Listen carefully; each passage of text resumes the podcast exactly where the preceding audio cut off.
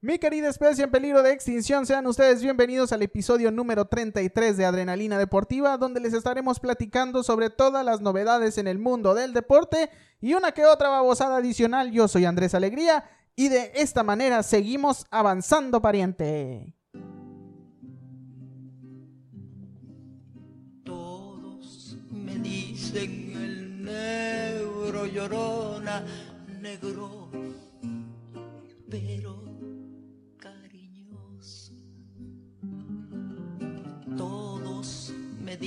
dicen el negro llorona, negro, pero cariñoso. Yo soy Y así, de esta manera damos inicio el episodio número 33 con Chabelita Vargas de fondo. ¿Por qué? Porque el día de hoy estamos grabando, bueno, el día de hoy estamos grabando el mero, el mero Día de Muertos.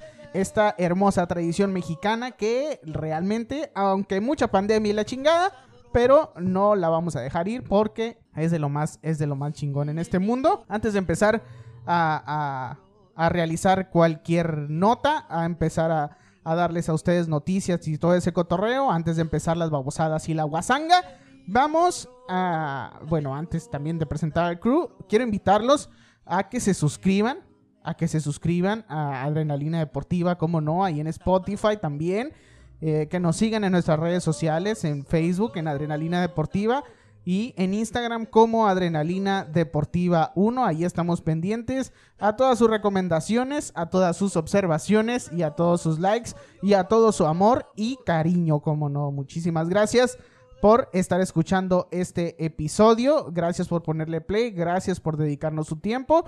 Tómense algo, tómense un pistito, agarren un pistito. Si nos estás escuchando en la mañana, pues tómate tu cafecito. Si nos estás escuchando en tu automóvil, ponte bien trucha al, camino y vele tomando tu café también para que empiece bien y bonito este cotorreo. Iniciamos presentando al equipo que se encuentra el día de hoy, porque ya saben que esto es, eh, eh, eh, esto es un volado. Nunca estamos los mismos. Y aunque tratamos, ¿por qué? Porque pues eh, hay que trabajar, ¿no? Y hay que sacar para la chuleta, muchachos.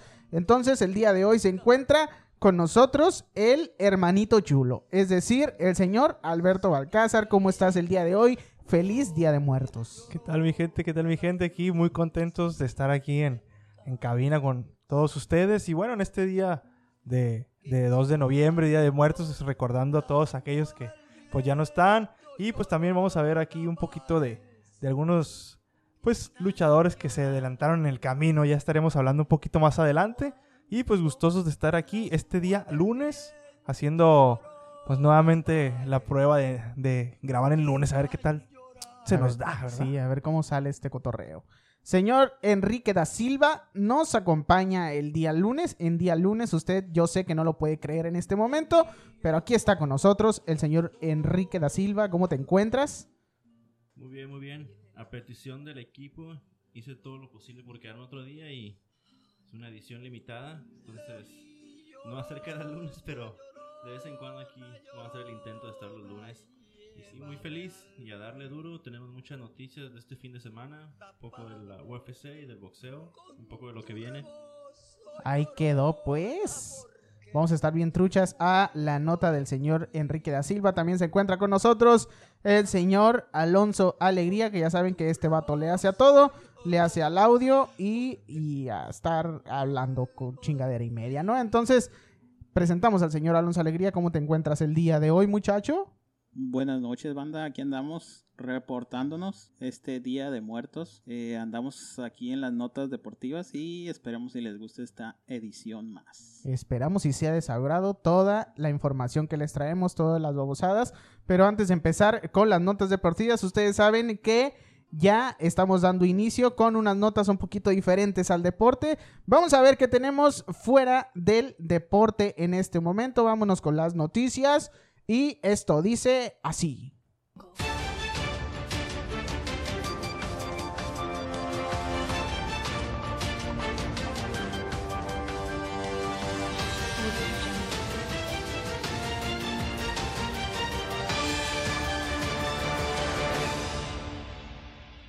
Así es como todos sabemos, Adrenalina Deportiva, su noticiero de preferencia. Como todos sabemos, el día de hoy es 2 de noviembre, es el Día de Muertos y este año se cagó porque cerraron los panteones y cancelaron los eventos masivos, como el desfile, por ejemplo, el Día de Muertos, que desde el año 2015 reúne a miles de personas en la capital mexicana y que este año solo se podrá seguir de manera virtual. La pérdida económica para los comerciantes que, que en estas fechas hacían su particular agosto, estimó el diario El Financiero a, bueno, asciende, perdón, a 500 millones de dólares las pérdidas de todas las personas que pues que, que vendían, ¿no? No solamente, no solamente eh, aquí en Mexicali, sino que en toda la República Mexicana. Así que imagínense todas, todas estas pérdidas que están, eh, que están teniendo, bueno, todas estas familias que se dedican a vender que flores y que adornos y que arreglos y todo ese tipo de cosas, todas las todas esas personas pues no, no están obteniendo sus ganancias. Esperamos eh, que, las estén, que la estén pasando no tan mal, porque sí, es, ha sido un año bastante atropellado. Así que bueno, esta es la noticia del Día de Muertos. Se cerraron los panteones, como ya todos lo sabemos, y no hubo eventos masivos, lamentablemente. Yo no sé si ustedes, amigos, eh, celebren, ¿de qué manera celebran el Día de Muertos? ¿No tienen alguna manera de celebrarlo? ¿Algún altarcito que hagan en su casa? Pues ahí en mi casa sí ponemos eh, al- un altarcito y, y ahí donde ponemos las fotos de, de nuestros seres queridos que se nos adelantaron. Y también pues como somos una familia católica pues vamos ahí a misa y pedimos por nuestros seres que ya no están, ¿no? Eh, pero no acostumbramos a ir al panteón el mero día. Si acaso O sea, es un desmadre, ¿no? Sí, es mucho, mucho relajo, mucha gente y no el mero dos, pero a lo mejor uno, un día, uno, un día o dos días después sí, sí llegamos ahí, pero pues este año pues no hay, ¿no? Está cerrado completamente. Bastante complicado. Señor Enrique da Silva, ¿no tiene usted alguna manera de celebrar el Día de Muertos? No, la verdad no. no, la no, no me ha tocado tener un altar, tal vez un- en un futuro, sí, y más que recordar a las personas que nos ha- se han ido, tener un pensamiento, pero no, nada en especial. Sí, claro, es, es más que nada, pues un, un pequeño detalle, ¿no? Si, si no es de manera física, pues puede ser, ahora sí que como dice Enrique, en, en, en- de manera sentimental, en el pensamiento, ¿cómo no? Y pues ahí está un poco de lo que es lo que es el Día de Muertos, que hubo grandes pérdidas económicas. Las pérdidas ya saben que ascienden, eh, según estimado el diario El Financiero, a 500 millones de dólares. Entonces es mucha, muchísima la pérdida que se obtuvo por el cierre de, de- de todo, ¿no? De los eventos masivos y, y, de, y de los panteones. Vámonos rápidamente a las elecciones en Estados Unidos porque está bien machín todo este cotorreo y el señor Enrique da Silva nos, nos podrá, podrá corroborar mi información porque aquí traigo todo este cotorreo, pero ahí les va. Por el Partido Republicano tenemos al señor Donald Trump. El candidato demócrata, eh, que es Joe Biden, de 77 años de edad, ex vicepresidente con Barack Obama, pues está, ya saben, en el, es candidato demócrata. La activista y profesora universitaria de psicología, Joe Georgeson, de 63 años de edad, es la aspirante del Partido Libertario. Y Howie Hawkins, de 67 años de edad, se presenta por el Partido Verde, del que es cofundador. El Partido Verde, y no, no es el Partido Verde ecologista. No, no empiecen con ese tipo de cosas porque, eh, porque no.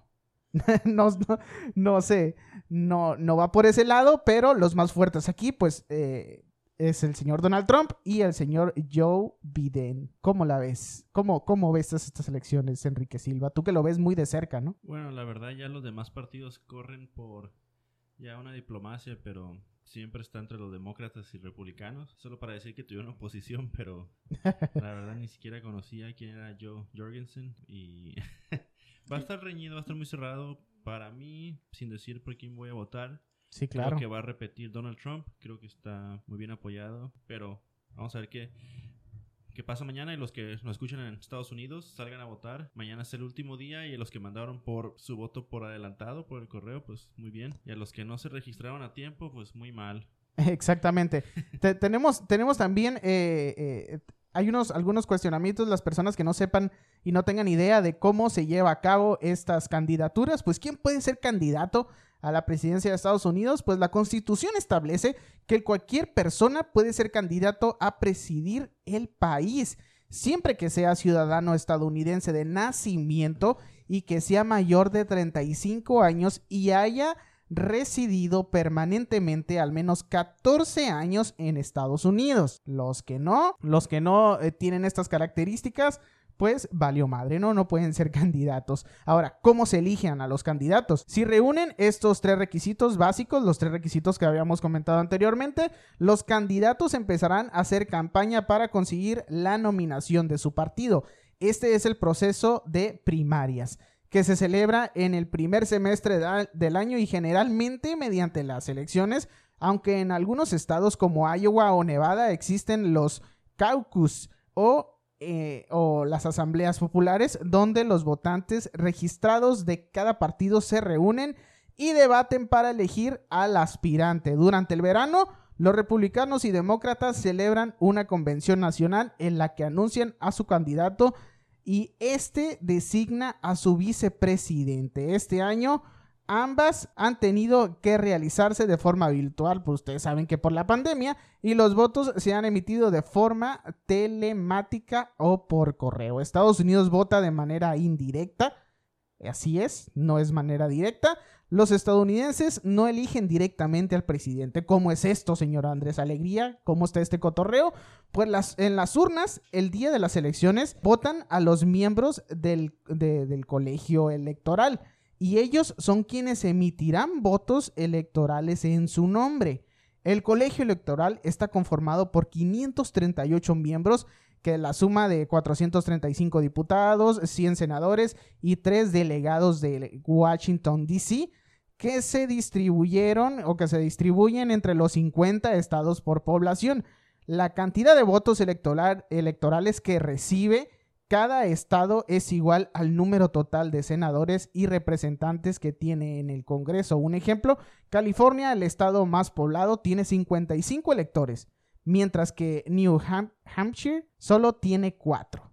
Salvo excepciones, el candidato con más votos en un estado es el que se adjudica todos los electores. Más o menos ahí está, ahí está cómo se mueven las elecciones en Estados Unidos, eh, en Estados Unidos, perdón, cómo influye ¿Cómo influye la pandemia en estas votaciones, en la votación? Porque, bueno, este año es un año bastante complicado y bastante diferente también.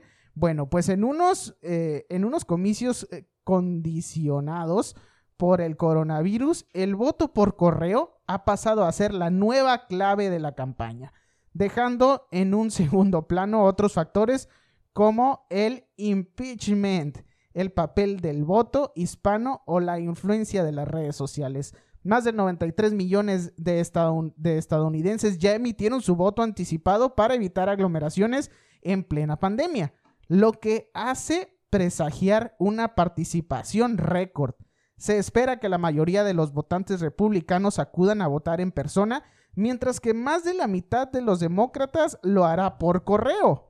Esta modalidad de voto, que podría impulsar la candidatura de Biden, ha sido tachada por Trump de fraude electoral. El vato ya se está poniendo el guarache antes de espinarse, ¿verdad? Debido a que los resultados podrían no saberse mañana por el volumen de votos por correo previsto. Ahora, ¿cuáles son los posibles escenarios de estas elecciones electorales? Que se va a poner bien machín este desmadre.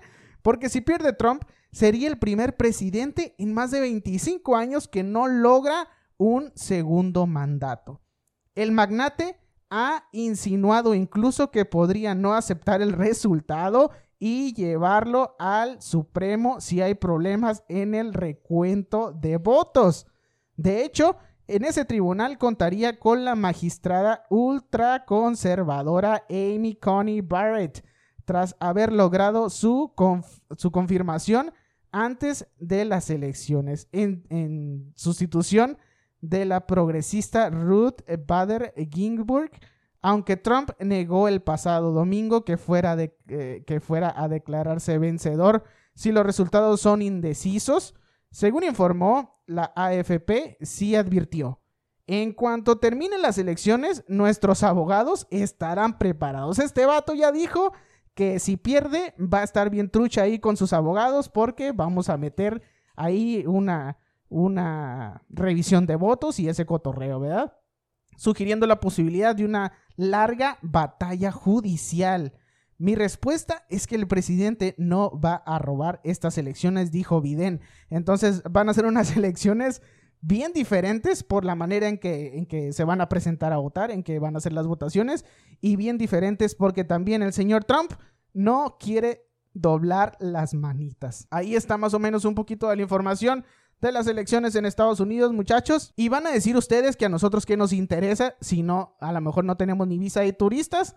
O si tenemos visa de turistas, pero ahorita tenemos cerradas nuestras garitas, pues claro que nos interesa, muchachos. Pues es el primer mundo y lo que pasa en Estados Unidos, pues ahora sí que eh, cambia, cambia en todo el mundo, ¿verdad? Entonces, de alguna manera, nos, nos tiene que interesar esta información y de alguna manera nos perjudica o nos beneficia eh, este, estas elecciones. Así que hay que estar bien truchas de las elecciones de Estados Unidos, que se va a poner buena esta novela, ¿no?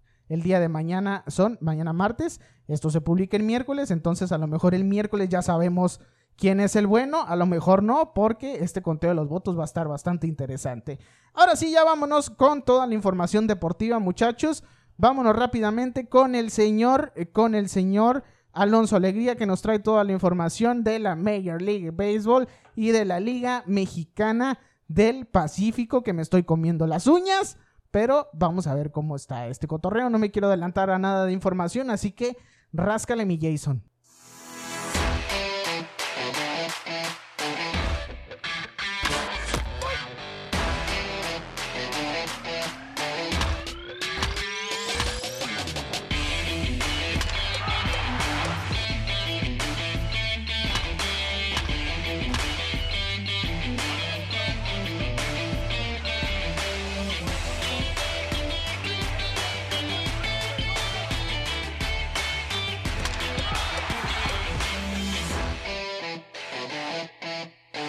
Así es, empezamos con las grandes ligas. No sé si miraron la serie mundial. ¿Qué les pareció? ¿Se les hizo bien que hayan ganado los Dodgers? Sí.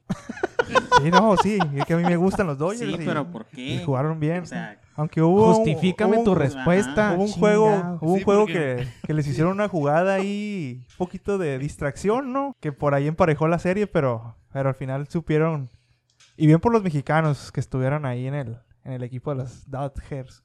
exactamente. Así es, este, yo quería que ganaran los Reyes para que se fueran a un juego decisivo, la neta. Eh, pero, pues lamentable, ¿no? Lamentablemente salió el poderío, salió el poderío mexicano y, y, pues bueno, salió Urias ahí a, a sacar la casta, que bueno, bastante bien, sin nada que reclamarle.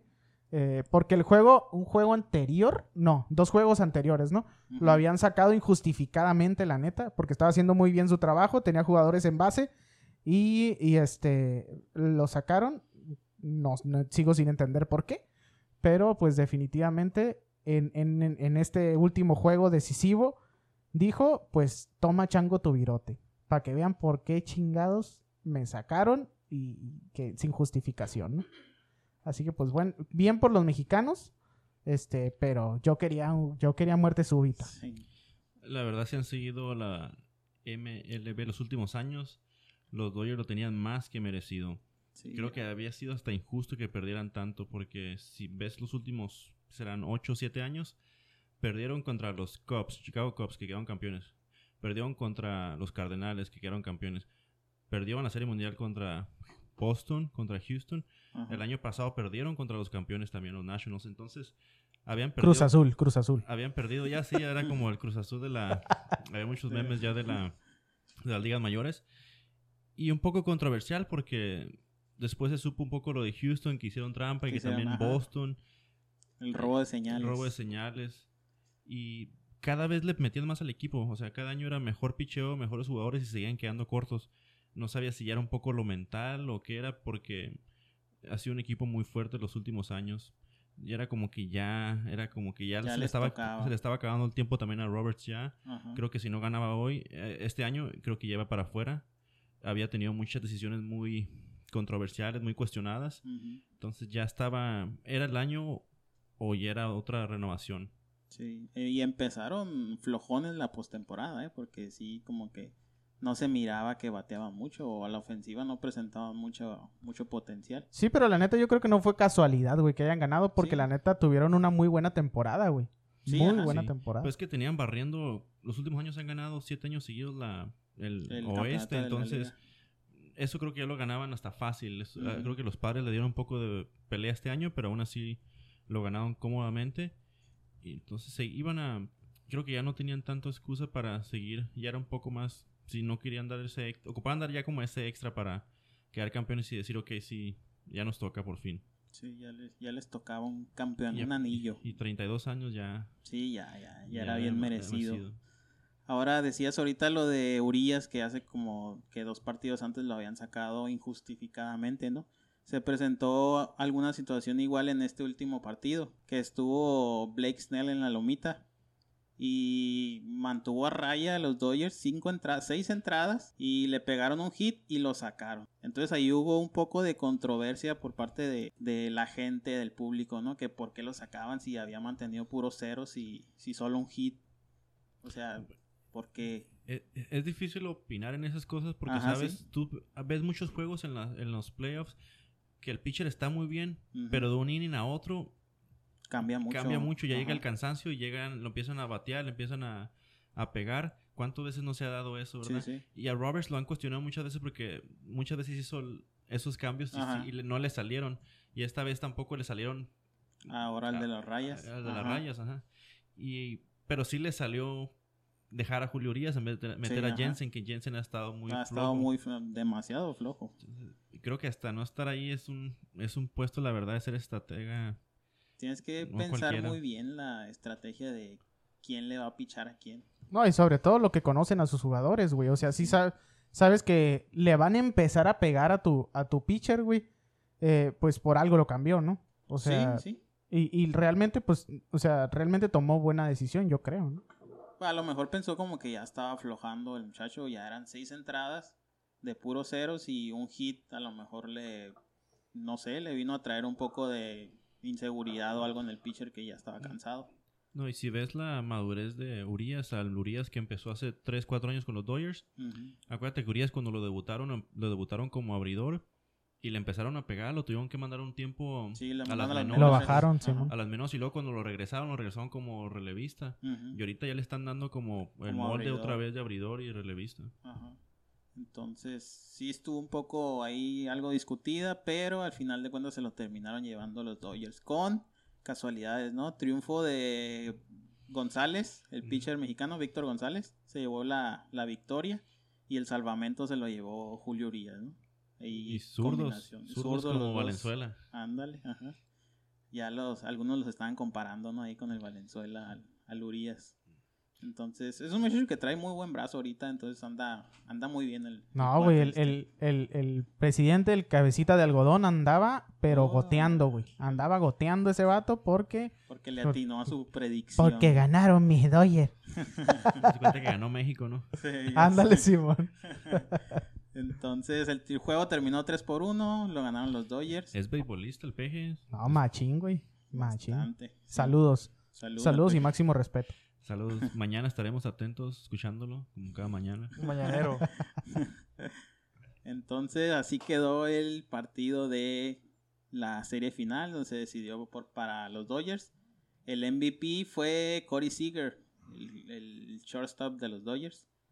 Un camionetón que le regalaron ahí por MVP, pero bien Ah, merecido. camionetón. ¿Una Cheyenne o Sí. qué era? Era una, un atajo No, Un atajo que... Dos, 2001. del año. Usada. Como nueva. Entonces, así quedó el tema de la serie mundial, que ya hasta el otro año nos estaremos reportando otra vez. Pero en estos días se dan a conocer los premios a, a lo mejor de la temporada, ¿no? Como ya sabemos, algunos finalistas para, para MVP, para mejor rookie del año, para mejor manejador y todo eso, ¿no? Mejor ruco del año. Este, tenemos el primero. Estos premios se estarán dando a conocer a partir del día 9 de noviembre. Entonces, todavía están ahí en votaciones para ver quién, quién es el que, el que llega a ganar el trofeo, ¿no? Eh, para el Cy Young de la Liga Americana está Shane Bieber, Kenta Maeda y Hyun Jin Ryu. Eh, por la Liga Nacional está Trevor Bauer, Yu Darvish y Jacob de Groom. Otro premio, el novato del año por parte de la Liga Americana. Christian Javier de los Astros de Houston, Kyle Lewis de los Marineros y Luis Robert de las Medias Blancas de Chicago. De la Liga Nacional, Alec Boom, Jake Cronworth, Devin Williams. Jake Cronworth es de los padres, ¿no? Sí, Jake Ajá. debutó este año y se lastimó un poco, pero alcanzó a tener buenos números. Sí, alcanzó a sacar la temporada muy bien. El año pasado, si no se hubiera lastimado, Tatis Jr. sin duda lo hubiera ganado. Sí. Este, managers del año. De la Liga Americana está Kevin Cash, Charlie Montoyo y Rick Rentería. Ahí muy, muy discutido ese, ese puesto. Por la Nacional está Don Mattingly, David Ross y Jay Stingler, el de los padres. Stingler. Para la gente que no sabe, bueno, se le da a uno de cada liga, ¿verdad? El Ajá, guante uno de de oro. cada liga. O sea, si es catcher, le van a dar el catcher de la americana, el catcher de la nacional, Sí. primera base, segunda. Y del Young, el mejor pitcher del año, es igual a una Ajá, de cada uno. exactamente. O sea, es un, es un reconocimiento por posición. Ah, sí, ajá, sí, sí. O sea, mejor primera, mejor segunda, mejor... Ajá, los que más se dan a conocer son estos, ¿no? Lo que estamos dando así como más en general, ¿no? Pero sí hay como de cada categoría. Ah, tú te llevaste guante de oro de segunda base, o de shortstop, o Ujú. de fielder, o No, algo que así, pues. En verdad es muy difícil, digo, tantos Ajá, sí. equipos y solo se le dan a uno por liga. Sí, está Por bien. eso le da como tanto reconocimiento y honor cuando lo ganan, ¿no? Cuando dicen, ah, este tiene dos guantes de oro. Sí. Guante de oro. Cuando dices guante de oro, ay, güey, es que sí, ¿no? Y sí traía. Corey Seager ya ha ganado, no me acuerdo, creo que ya ha ganado uno, no. Guante de oro, Corey Seager, no, No le ha tocado, creo. no. Manny Machado, por ejemplo, tiene dos como shortstop Ajá. y ahora juega como tercera base, pero no ha ganado como tercera base. Manny El Machado. Arenado ha ganado como, Ha ganado, ajá. por ejemplo, para los que Young, Kershaw tiene tres. Entonces, cuando tienes ya de por sí es difícil ganar un Sí, ya con no, dos o tres. El MVP, el- este según es el premio más, más disputado, ¿no? O que la gente más, más aclama, el más valioso. Por la Liga Americana, a ver qué les parece. José Abreu, DJ LeMahieu y José Ramírez. Quien, para mí, pues, de los Yankees, ¿no? DJ LeMahieu. ¿Por qué? Porque vino a, apoyar al equipo mucho a la ofensiva, a levantar cuando el equipo estaba un poquito caído. Les vino a dar un poquito de potencia y, y este otras ideas no al equipo. Para mí LeMahieu a lo mejor sí tendría muchas posibilidades de llevárselo. Y por la nacional, eh, por la nacional siento que está un poquito más cerrado el, el panorama. Está Mookie Betts, Freddie Freeman y Manny Machado. Ahí sí está más peleado. Betts, una de las contrataciones más cariñosas de, de los Dodgers, ¿no? Recordamos que viene de Boston para los Dodgers. Y es solamente la temporada regular, ¿verdad? Ajá, sí, Sí. temporada regular nada más. Eh, Freddie Freeman, un veterano ya de, de las grandes ligas. Y Manny Machado, pues que tuvo una excelente temporada con los padres, ¿no? Ojalá se lo dieran a Machado, pero creo que por la inercia se lo van a dar a Mookie Betts. Y porque cerraron muy fuerte los. Dodgers, pero Y tuvo una postemporada de Sí. machín, ¿eh? lo estoy un poco enojado con él porque soy Boston. Y pues, pero bueno, soltaban el dinero. Y se nos fue. Le llegaron al precio. Pero, pero sí, tuvo hasta esta serie final. Decidió casi casi la, Sí, La la verdad con- demostró por qué lo compraron y Ajá. por qué ga- gastaron tanto. valió cada centavo. Mucho que a veces otros jugadores no hacen cuando los compran con tanto dinero para hacer esa diferencia y, y se quedan solamente en, en ese prospecto o el- porque ocupan estos jugadores que importan en los momentos clutch, como dicen, en esos momentos de los playoffs que hagan la diferencia.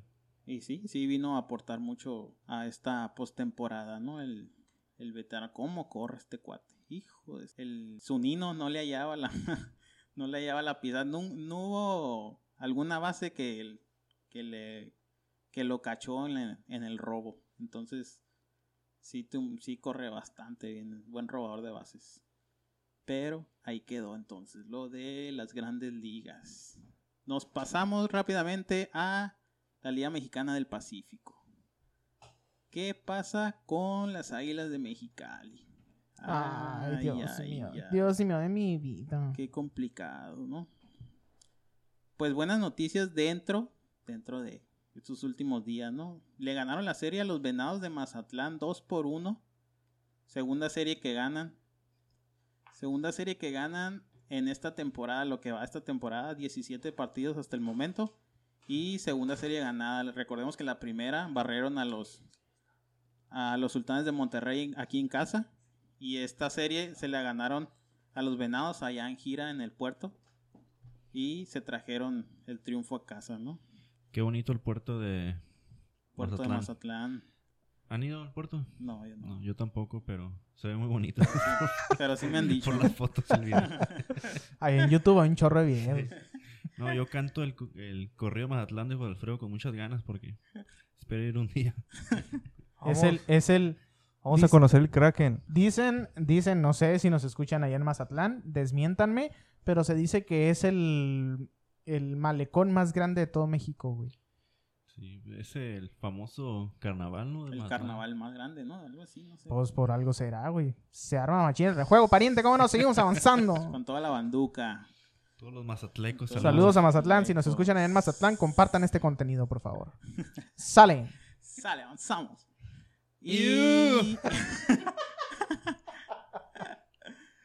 Entonces, los Águilas abren serie el día de mañana contra los Mochis aquí en Mexicali. Esperemos y ya levanten un poco el vuelo, ¿no? Ah, no quiero sí- saber nada. Yo. sí andan un poco un poco agachados ahí en triunfos y las posiciones hasta el momento, ¿no? Ciudad, los Yaquis de Ciudad Obregón se mantienen en la cabeza con 15 ganados, 2 perdidos. Los Naranjeros de Hermosillo en segunda posición, 12 ganados, 5 perdidos. Sultanes 11-6, Tomateros 17, Los Mochis 8-9, Charros 8-9.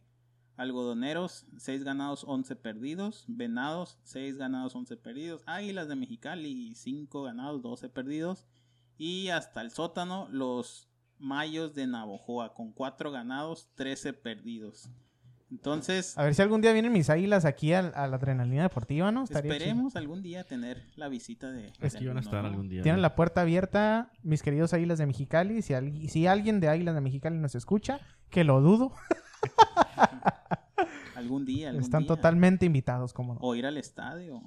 No pierdan la esperanza. Sí, claro. La esperanza muere al último. Claro que sí. Avanzamos.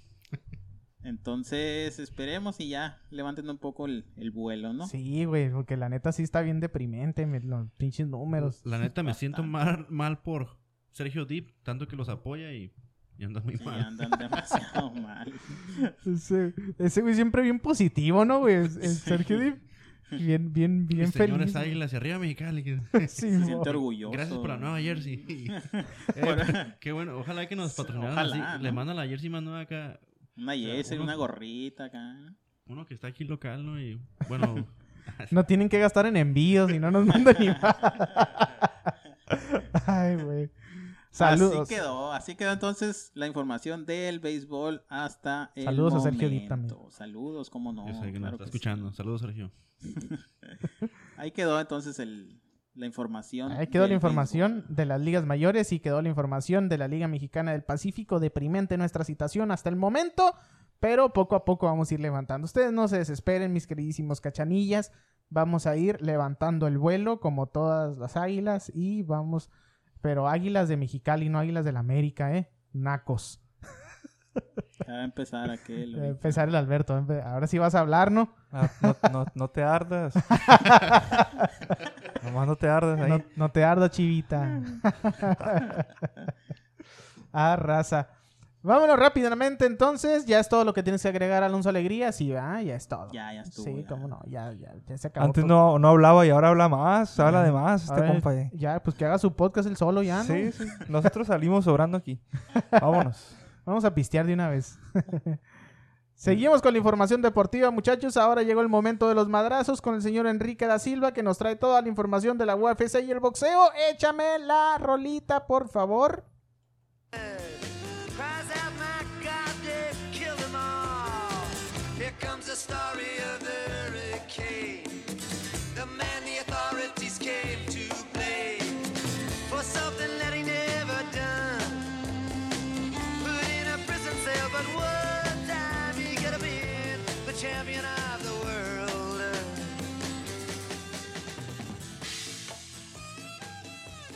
Qué buena rolita, eh, pariente.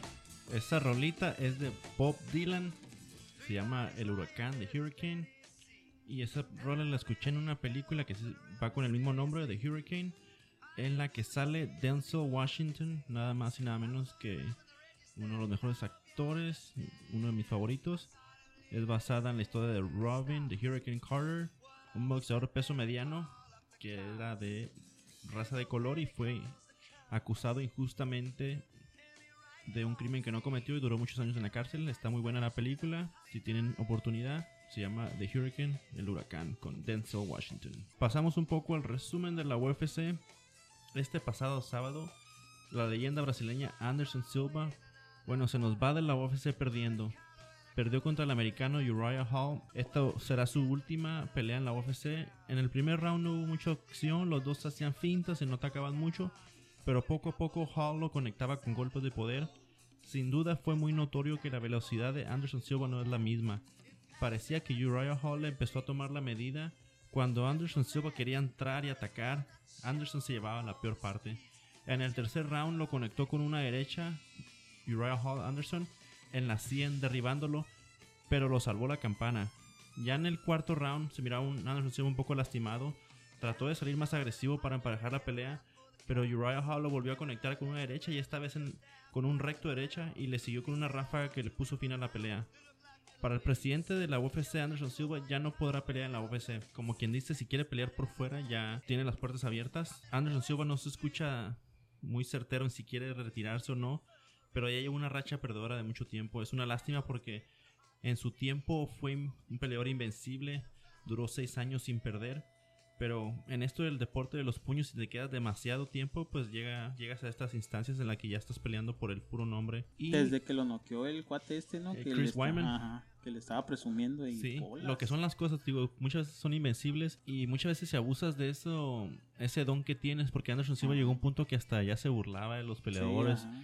payaseaba mucho y le vino ganando a alguien que era desconocido y le ganó en la revancha cuando se le quebró la pierna Ajá. y desde ahí le vino la rachita que ya no pudo, o sea, Des- desde lo de la pierna ya empezó a valer Sí. madre, ¿no? Vato? perdió unas peleas muy cerradas, otra y pero las últimas, últimas dos han sido ya como que ya ya le ganan ya fácilmente como que ya la velocidad se le fue. Lo- La quijada ya se le fue porque este Uriah Hall le conectó varias veces y lo tambaleó que eran golpes que antes no le hacían daño. Entonces como ya cuando empieza a ir la quijada ya Ah, ya. ya se empieza lo demás. Y muchas veces ya la velocidad no es la misma porque él como que quería fintear, pero el otro ya lo tenía bien medido y lo cachaba entrando. Entonces, pero no sé, es, es raro porque no se escucha a él en las entrevistas como decir, sí, ya me retiro, es mi última.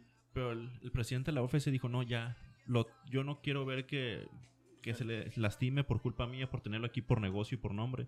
Entonces está muy bien por Dana White, el presidente, en esa, en esa parte. Y digo, pues aún así queda la leyenda y todos los años que tuvo defendiendo el título y todas las grandes peleas que hizo y todas esas peleas que como las finalizó muchas las veces de una forma muy espectacular que quedan para el recuerdo. Ahí se acuerdan de cuando noqueó a Víctor Belfort con la patada esa recto a la quijada y a Forrest Griffin como lo noqueó con un simple jab, cositas así que quedan para el recuerdo. Este sábado tenemos una UFC Fight Night Teixeira contra Santos, los dos brasileños, peso semicompleto. Los dos han peleado antes por el título semicompleto, pero no pudieron vencer a John Jones. Ahora que John Jones ya no está en los semicompletos, buscarán a otra oportunidad. El ex campeón pesado también, Arl- Andre Arlovsky, va contra el canadiense Tanner Bowser. En los medianos tenemos a Ian Henishi y Brendan Allen. Y en el peso paja femenil tenemos a Claudia Gadelha contra Jan Xiaonon. Claudia también ha peleado por el título paja en una, en una ocasión y no pudo ganar. Ah, hay algo muy cómico. Ah, Brian Ortega, el México americano, Ujú. um, es amigo de Claudia fuera de la UFC Y muchas de las veces ella le deja comentarios en el Instagram. Como cuando Brian Ortega pone fotos y dice, ah, mi futuro esposo. O, oh, mi esposo, qué guapo te ves hoy.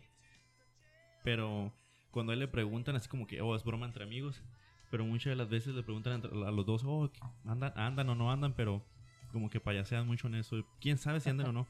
Y también al Brian Ortega tiene una foto con Halle Berry porque le ayudó a entrenarse para una película. Y también le llegaron a preguntar a Brian Ortega si andaba con Halle Berry o algo, si se puso muy rojo. Quién, digo, esas cosas que quién sabe, pero qué suertudos y... Es Gallo Bichi. Pues es que. ¿quién, quién no se pondría rojo, güey. Sí, Está de cabrón. morado, ¿no? Los preliminares de esta empiezan a las 4 pm este sábado. A las 7 pm empieza y es por ESPN, tiempo del Pacífico. Poco la UFC. Este sábado tenemos, tuvimos boxeo también en los Superpluma. Gervonta Davis noqueó al mexicano Leo Santa Cruz en la pelea por el título Superpluma de la AMB. Santa Cruz le peleó al tú por tú como siempre hace, pero desde el quinto round se miraba que los golpes de Davis ya le hacían daño. Se miraba mucho más fuerte, los golpes más fuertes que dolían más los de Davis. Davis bajó de su peso ligero al superpluma para pelear contra Leo Santa Cruz. Desde el comienzo no me gustó mucho esa pelea porque como que le hicieron para hacer que aceptara a Leo Santa Cruz. Leo Santa Cruz era más chico de tamaño. Davis conectó un uppercut que hizo que todo su cuerpo se doblara y cayera inconscientemente. Fue un poco alarmante ya que duró unos minutos para recuperarse. Esta es la segunda derrota de Leo Santa Cruz. Solamente había perdido una vez en su carrera. La primera contra Carl Frampton. Una pelea que logró. Una pelea perdida que logró ven- ah, tener revancha y, y ganarle a Carl Frampton. Mientras tanto, Gervonta Davis sigue con su invicto y lo más probable es que regrese al peso ligero. No tuve una oportunidad de ver esta pelea. Estuvo un poco dramático el knockout. Sí. Lo levantó con. Sí, la verdad como que tuvo ese delay un poco de segundos el uppercut, pero cuando Sí. cayó, cayó. Como que aflojó el cuerpo, ¿no? Sí, que... cuando lo aflojó, pum, vale. La verdad, y Leo Santa Cruz siempre ha sido los que ha aguantado mucho. Y solamente había perdido una vez, le había ganado a Abner Mares, tenía muchas defensas, pero le tocó uno que pega muy duro. Y aparte, digo, fue un poco ahí esas peleas que son de riesgosas, que si la aceptas o no, que el peso. El otro es más grande, bajó el peso para pelear contra Leo Santa Cruz. En el segundo combate que tuvimos este fin de semana fue el tijuanense Jaime Munguía que venció por nocaut técnico al americano Tu- Tureano Johnson. Al comienzo de la pelea Munguía batalló mucho, recibió mucho castigo del americano, pero poco a poco se fue adaptando y castigando a su rival. Munguía lo fue lastimando y se hacía notorio que el rostro del rival iba acumulando cortadas, cortada tras cortada, con buenas combinaciones y uppercuts potentes que se hizo notorio en el sexto round donde el labio de el americano fue partido Híjole, nunca he una- visto una lesión tan escandalosa. de una manera muy grotesca, ahí se lo pueden ver en internet. Esto podía ser peligroso en caso de continuar y el referee mejor pidió que el doctor lo checara y decidieron, decidieron terminar la pelea. Pero ¿cómo le abrí? O sea, se le miraba así para adentro, güey. Y como que se partió en dos así. Como si fuera como labio leporino acá. Sí. Sí, lo. Y pues eso, entre más le pegas, más se va a seguir cortando. ¿Te acuerdas cuando, por ejemplo, Chávez, la segunda pelea contra De La Hoya, también se le partió la lengua a Chávez, Ah, que sí. se Ah, sí me acuerdo. sí. Parecía Y- serpiente. Y dicen que esos golpes, pues, aunque te estés cubriendo, pues te sigue pegando y te va a seguir a- haciendo más ancha la cortada y más grande, más larga y puedes llegar a, pues, No, aparte la inflamación y sí, ese... y la infección, todo. Y, y en ese momento, pues, se enojó el peleador americano, pero son esos golpes que tal vez no sienta tanto, pero después Que desde el principio, ¿no? Venía un poco medio atrabancado el cuate, ¿no? Sí. Se le tiraba mucho al cuerpo, que quería O sea, hacer no- la lucha cuerpo a cuerpo, Sí, pues. sabía que Jaime Munguía es muy, muy, muy agresivo y como que quiso Ajá. pelearle también al tú por tu poder, pero la verdad se- la juventud se impuso y era cuestión de tiempo en que Jaime lo fuera mermando. Sí, aparte lo supo trabajar a la distancia, ¿no? Como que marcaba ahí el, el jab a veces, ajá. Muchas combinaciones tira ah, Jaime Munguía. Trae Muy mucho bueno. empuje, todavía trae muchos errores. ah, por el promotor de Fernando Beltrán, de Sanford Promotions dijo que hay Jaime Munguía para mucho tiempo. Espera que represente a Tijuana ante, ante Gennady Golovkin, Canelo Álvarez o quien le dé la oportunidad de mostrar que Munguía es el mejor peso medio del mundo. Munguía era un super welter hace poco, ahora es peso medio. Está más cerca de Canelo. Canelo ya anda rondando en. Pues que Canelo ya pelea en medio, super medio, sub- ah, sub- semicompleto. La verdad, yo siento que todavía no está listo para Canelo. Tal vez a un Golovkin ya le puede dar buena pelea. Por lo menos todavía no. Yo creo que un año más, dos años más, porque está muy joven, está a unos 22 años. Creo que no hay necesidad. Porque le caiga muy bien o guste o no Canelo. tiene mucho colmillo para estos, a estos... En este tiempo ya es un peleador muy completo. Y siento que si le pones a un muchacho de 22 años, Jaime Munguía, si notas, se queda muy abierto su defensa cuando tira golpes, todo es muy atrabancado. Y es lo que le queda perfecto a Canelo. Canelo es un contragolpeador, es lo que le gusta, que vengan a él y hagan errores y ahí se aprovecha él. No sé qué piensas tú, Alonso, que... A lo mejor que le metieran a unos cuates como de un poco más de experiencia, ¿no? Al, a Mungía para que se fuera calando, pero sí, igual también unas dos, tres peleas más y a lo mejor y alguno de los dos sí, sí, estaría bien que le metieran. Sí, que se sienta un poco más en el peso, agarre más confianza y trabaje un poco más la defensa, digo, porque es de los que a veces tira muchos golpes y al momento de terminar Sí, las tira, combinaciones... tira y se descubre un poco la cara, entonces ahí le entran un poco los... Y es lo que le encanta a Canelo, así es como ha noqueado muchos. Después de que ellos tienen- que tengan errores, es como les mete los golpes. Ajá, sí.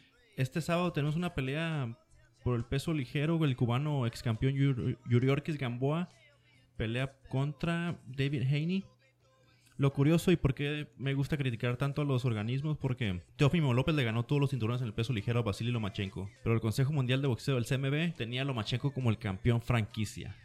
O sea que le había dado un descanso que él peleara cuando él quisiera con el CMB porque ser un campeón distinguido. Pero tenían un campeón regular que era David Haney, que es el campeón que ponen a defender el título. Bueno, ese título que para mí no existe, pero lo va a defender contra Yuriorkis Gamboa. y pelean por DAZN, por la aplicación DAZN este sábado. La pelea comienza a las 5 pm y promete estar muy buena. Yo creo que David Haney va a ganar. Yuriorkis Gamboa ya, ya va de salida. Pero digo, igual en la- la- el, el CMB, que es el cinturón verde, y la AMB, el cinturón negro, son los que más avientan estas cosas de unos años para acá, de solo sacar dinero e inventar cinturones. E igual también Gervonta Davis, que le ganó a Leo Santa Cruz, es el campeón regular de la AMB, pero Vasily Lomachenko era el supercampeón regular ligero. Y ahora lo tiene Teófimo López, pero digo, es lo que... Como que se inventan Sí. campeonatos, ¿no? De la Sí, eso de tener un campeón regular y un supercampeón, siendo el mismo cinturón, es como que... Ajá. Pues es que es, es- pues yo creo que es para vender el espectáculo, ¿no? O sea, para vender el, el- el boleto, porque cuando tú, por ejemplo, ves en cartelera de que, ah, pues va a ser una pelea de campeonato, pues enganchas a la gente, ¿no? Sí, confunden a la gente y quieren tener a todos los promotores contentos. Exactamente. quieren tener, oh, que mi peleador es campeón, aunque no sea el, el mero. O sea, lo correcto sería: tienes a, al- a solo un campeón de cada organismo, que son cuatro, ya para empezar son muchos. Y si no quieren, ok, tienes a tu, tu retador. Si no quieres pelear contra el retador, le quieres sacar la vuelta, te quitan el cinturón y el retador pelea contra el otro. Pero no, en vez de hacer eso, que es que no quieren pelear o no llegan a un acuerdo, ok, quédate como campeón y le vamos a inventar a este que es el, él es el supercampeón y tú eres el regular. Es como que esas cosas que... Súper, súper campeón. sí. O sea que en tu opinión traen un cochinero. De un tiempo, unos años para acá, traen un cochinero, especialmente la asociación, lo voy a decir ah, con letras, la Asociación Mundial de Boxeo, que es la AMB, es el cinturón negro, y el CMB, es una lástima porque el CMB es un cinturón mexicano y es el más prestigiado, y es el que más buscan los boxeadores, el de más prestigio hasta la fecha. Es el cinturón verde, para mí el más bonito, el cinturón que tuvo Ali, que tuvo Chávez, que tuvo Roberto Urán. Es el mejor organismo y para mí se han quedado un poco cortos los últimos años en el ejemplo que ponen. Pero así, o esperemos que lo empiecen a limpiar un poco el boxeo. Esperemos que de por sí ya está bien cochino. ¿no? Y Floyd Mayweather en un video cuando Teófimo ganó, ganó, ganó los cinturones a Basili hace unas semanas dijo, esto tiene que parar, dice, porque están inventando Sí. y confundiendo a la gente. Por ejemplo, dijo, ay, pues si, si el Teófimo ganó los cinturones, ¿por qué también tienes a Gervonta Davis como campeón regular y a David Haney como el campeón regular en el CMB? Es como que debería haber solo uno. En esa pelea de una le tumbó como cuatro títulos, ¿no? Sí, por ¿Cinco? Le tuvo los cuatro, que son los cuatro Ah, principales. Pero de este, dos de esos principales ya se habían inventado como que las versiones B. Sí, Por eso al, al regular del el Ah. CMB y el del AMB. Y, y eso para mí también tiene que parar. Eso sí. Es una... confun- confunde mucho al público, la verdad, porque ya cualquiera se sube con cinturón. El boxeo, el boxeo original era solo de dos cinturones. eh, Que era la AMB y era el CMB, el consejo. Y en los años 80, al final de los años 80, s- empezaron, sacaron a la la el organismo, el OMB, que es de Puerto Rico, el cinturón que es como rojizo, y el rojo, que es la, la FIP, la Federación Internacional de Boxeo, que es- la sacaron para tener como más campeones, pero para mí ya cuatro estaban bien, ok, cuatro están bien. Pero si todavía a esos cuatro le sacas la versión A, B, C, así a uno de esos cuatro, pues en vez de tener cuatro campeones solamente, acabas teniendo como seis o siete en, una sol- en un solo peso. es muy confun ¿Qué es muy, competencia hay? es no? muy confuso y es muy confuso de explicarle a la gente también a uno que porque un- el, el fan casual ve el boxeo y no sabe, ok, se sube con cinturón es campeón, pero no sabe que hay otros dos, tres campeones. Entonces, ya de por sí es difícil que unifique un campeón como pasó con Teófimo y con Basili, pero es plática para otro día porque no quiero confundir mucho a la gente. Ya no es como antes, ¿no? Que, que batallaban un chorro como que ay, el único campeón en dos categorías o en tres categorías. Sí, ¿no? ándale, es otra Pero cosa que ahora, es- ahora a mí no me gusta oír a muchos boxeadores que dicen, ah, yo ya soy campeón en cuatro divisiones o Ajá. cinco, pero ¿por qué no dicen, no, a quién le peleaste y si era el campe- y si era el mero mero campeón en ese momento, si era el número uno? ándale. Porque con todo respeto, el Travieso Arce, Jorge Eh, el Travieso Arce Exactamente eso te iba a decir. es Eh, campeón en cinco categorías, Chávez solo fue campeón en tres. Sí, mon. Pero era muy difícil. Cuando Chávez peleaba, era ir contra el mejor del mundo en cada momento, contra Sí. el retador número uno y. Y, sola, y, se unif- y no había esas versiones de regular y todo era el campeón absoluto y el campeón absoluto. Y era muy difícil, o sea, ¿quién más? Alexis Argüello también, campeón en... O sea, Roberto Durán fue campeón en cuatro categorías, y, o sea, y no más a decir que el travieso es mejor boxeador que Chávez o que Roberto Durán, claro que no. Entonces, pero ahora como que llevan esa carrera y muchas veces, oh sí, campeón en tres categorías, en cinco, en cuatro. Pero ¿a quién le peleaste? O sea, tiene que mucho a quién le peleaste y, y si fuera el campeón absoluto en su momento y sin tener un cinturón inventado. Entonces ahorita ya es más fácil. Si tienen Me- preguntas, Me ah, gusta, me gusta más Castillo que Arce, güey, no mames. ándale. Sí. Sí, pero fue bien manejado, travieso y pues, de una forma u otra llevó cinco Tra- cinturones. Travieso era bien bravero, ¿no? Que se aventaba mucho y le gustaba mucho llamar la atención y eso, por eso a lo mejor pegó, ¿no? Pero te, ajá, te puedo Pegó decir que- más en Big Brother ese vato. Te puedo decir que de sus últimos cinturones, de sus cinco categorías, para mí fue campeón absoluto o el, o el mejor en unas dos, en su momento. Sí, ajá, en Pero- dos todavía, pero ya más, no. Para, le pusieron de pechito dos cinturones eh, para mí. El peso gallo, que lo ganó contra alguien que ya le había ganado antes. Y, y de que de eso se jacta el vato, ¿no? Eso es lo que Sí. presume.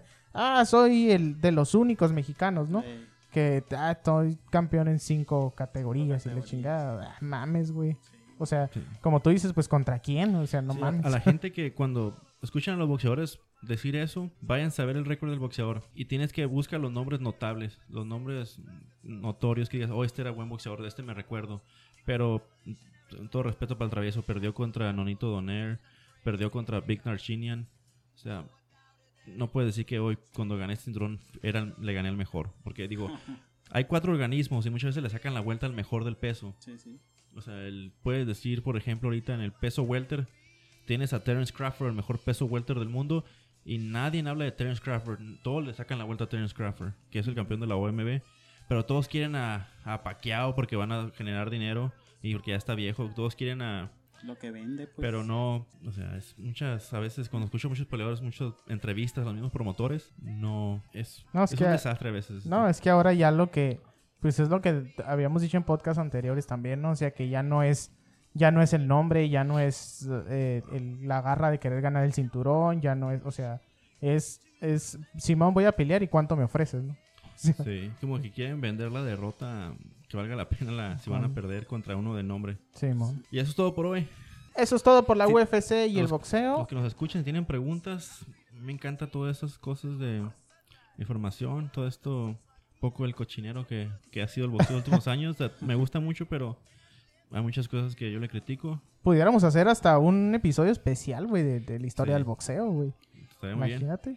Manden sus preguntas. Ah, Man, sí, Sí, sí, claro, ¿por qué no? como no, mándenos sus preguntas acerca del el boxeo, de la historia si, del boxeo. si tienen confusión así, ah, que explícame los cinturones y las divisiones, todo eso, mándenmelo. Yo los, aquí lo explico.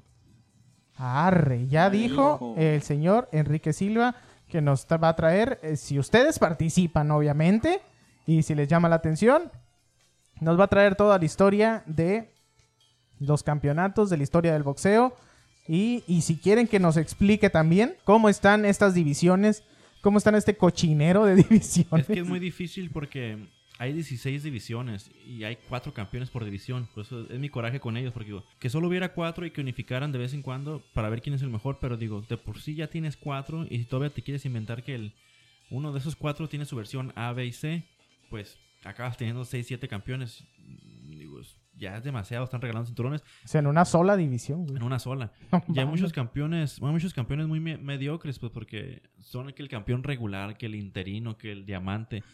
Mira, por ejemplo, Eso de los interinos se me hace una mamada, güey. sí. Es eh, una eh, tontería. No es nada más, más que un retador número uno contra el Ah. campeón absoluto. Por ejemplo, le voy a tirar a Chávez, que pobrecito no lo merece, pero ya con esto cierro. El Junior. El Junior. Cuando Julio César Chávez ganó el Sí, sí, cinturón no se mediano, merece nada ese vato. cuando Chávez ganó el cinturón mediano, el campeón era Sergio Martínez. Maravilla. Y el Maravilla Martínez. ¿Qué hizo el CMB, el Consejo Mundial? Le inventó un cinturón a Sergio Martínez, un cinturón que se llamó cinturón diamante. Frégate esa. Nunca había existido un cinturón diamante antes. Le dan el cinturón a... Y creo que HBO, la, la compañía, se puso un poco de acuerdo con el Consejo Mundial porque Chávez vendía. No aprobó un, un peleador contra Sergio Martínez. Entonces Sergio Martínez le hicieron el cinturón diamante, el campeón diamante. Y a Chávez lo pusieron a pelear contra el campeón interino, que era el retador número uno, Se- uh, Sebastián Svick, por el cinturón del CMB mediano. Chávez le ganó muy apretadamente, ganó el cinturón, pero. Y, Sergio Martínez era el, el campeón mediano diamante al mismo tiempo. Digo, fíjate esa, o sea, dos campeones medianos, uno el regular y otro el diamante. Por Pues do- sacándole la vuelta. el sacando la vuelta. Mucha gente no sabe eso del Junior. Por dos años le sacaron la vuelta a Sergio Martínez Ah, huevo. esperando que se hiciera más viejo. Ya cuando el Chávez empezó a mostrar un poco diferente, que tuvo una buena racha en esos dos años de peleas buenas y ganadas, ahora sí, vamos a pelear con Sergio Martínez, que ya tiene 37 años. Pues, ¿qué pasó? No, aún así Sergio Martínez se lo bailó. ya de 37 años. Y ya, por fin. Pero ya para ese entonces ya había hecho como dos, unas seis defensas el Junior, por unos dos años ya había hecho su dinero. Pero, de ser así desde el comienzo, si hubiera querido pelear con Sergio Martínez directamente, no hubiera ganado ese cinturón Chávez. No, que El del CMB no lo hubiera ganado. güey. No, claro. Pero son cositas que se inventan a veces los, los organismos. Sí, claro. Y a mí me cae muy mal que nos quieran vender a veces esas cosas. Sí, de un- o sea, un cinturón lo hicieron, lo convirtieron en dos, pues. Sí. Y de esos dos, ah, pues vamos a meter al Chávez en uno y a este güey en otro. Y ya los dos son campeones. Y Sergio Martínez estuvo defendiendo tam- Sergio Martínez estuvo defendiendo el cinturón diamante también. O sea, es como que estaban defendiendo los dos cinturones hasta, Sergio hasta que Sergio Martínez dijo, oye, pues yo quiero mi cinturón de vuelta. O sea, nunca lo perdí. Sí, mo. Entonces, Pues sí, básicamente se lo quitaron, güey. sí. Solamente por... Sí, por el puro nombre y porque querían hacer dinero con Chávez. Pues. Que también el, el- el Martínez siempre fue de que pinche Chávez es un estúpido, ¿no? O sea, Sí, o sea, él mismo le decía, no me vas a ganar, no vas a hacer nada y... Que como que en el fondo él sabía que no le iba a ganar, pues y aún así que tuvo... Chávez tuvo un buen round en toda la pelea, se esperó hasta el último en el 12 para ver si por casualidad ganaba. pues tómala. Y lo andaban sentando. Pero sí, cositas, sí. Tengo muchas historias de esas, ¿eh? Así que anímense y participen. De, de un podcast completo. No, sí sale, güey, Oh, pelada. fácil. Sí. Si tienen historias de peleas anteriores y cuán... Está muy interesante. ¿Y quién es el campeón de tema. aquí? ¿Por qué este no defendió? Y...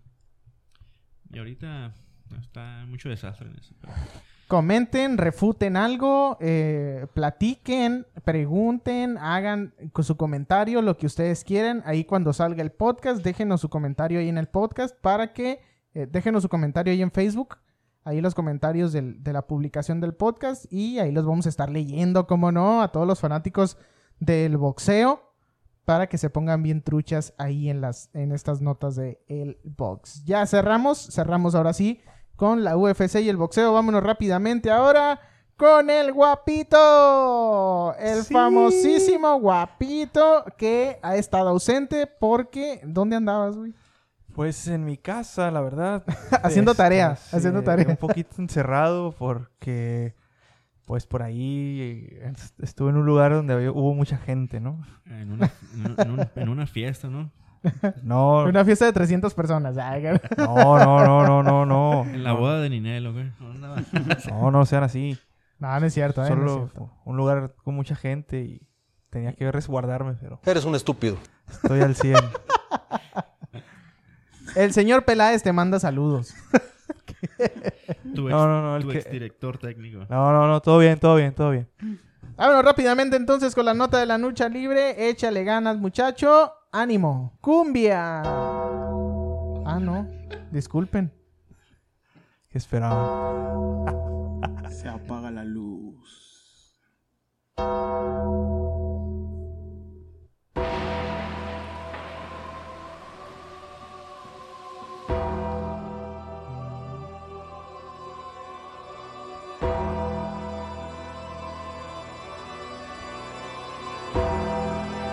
Así es, mi gente de Adrenalina Deportiva.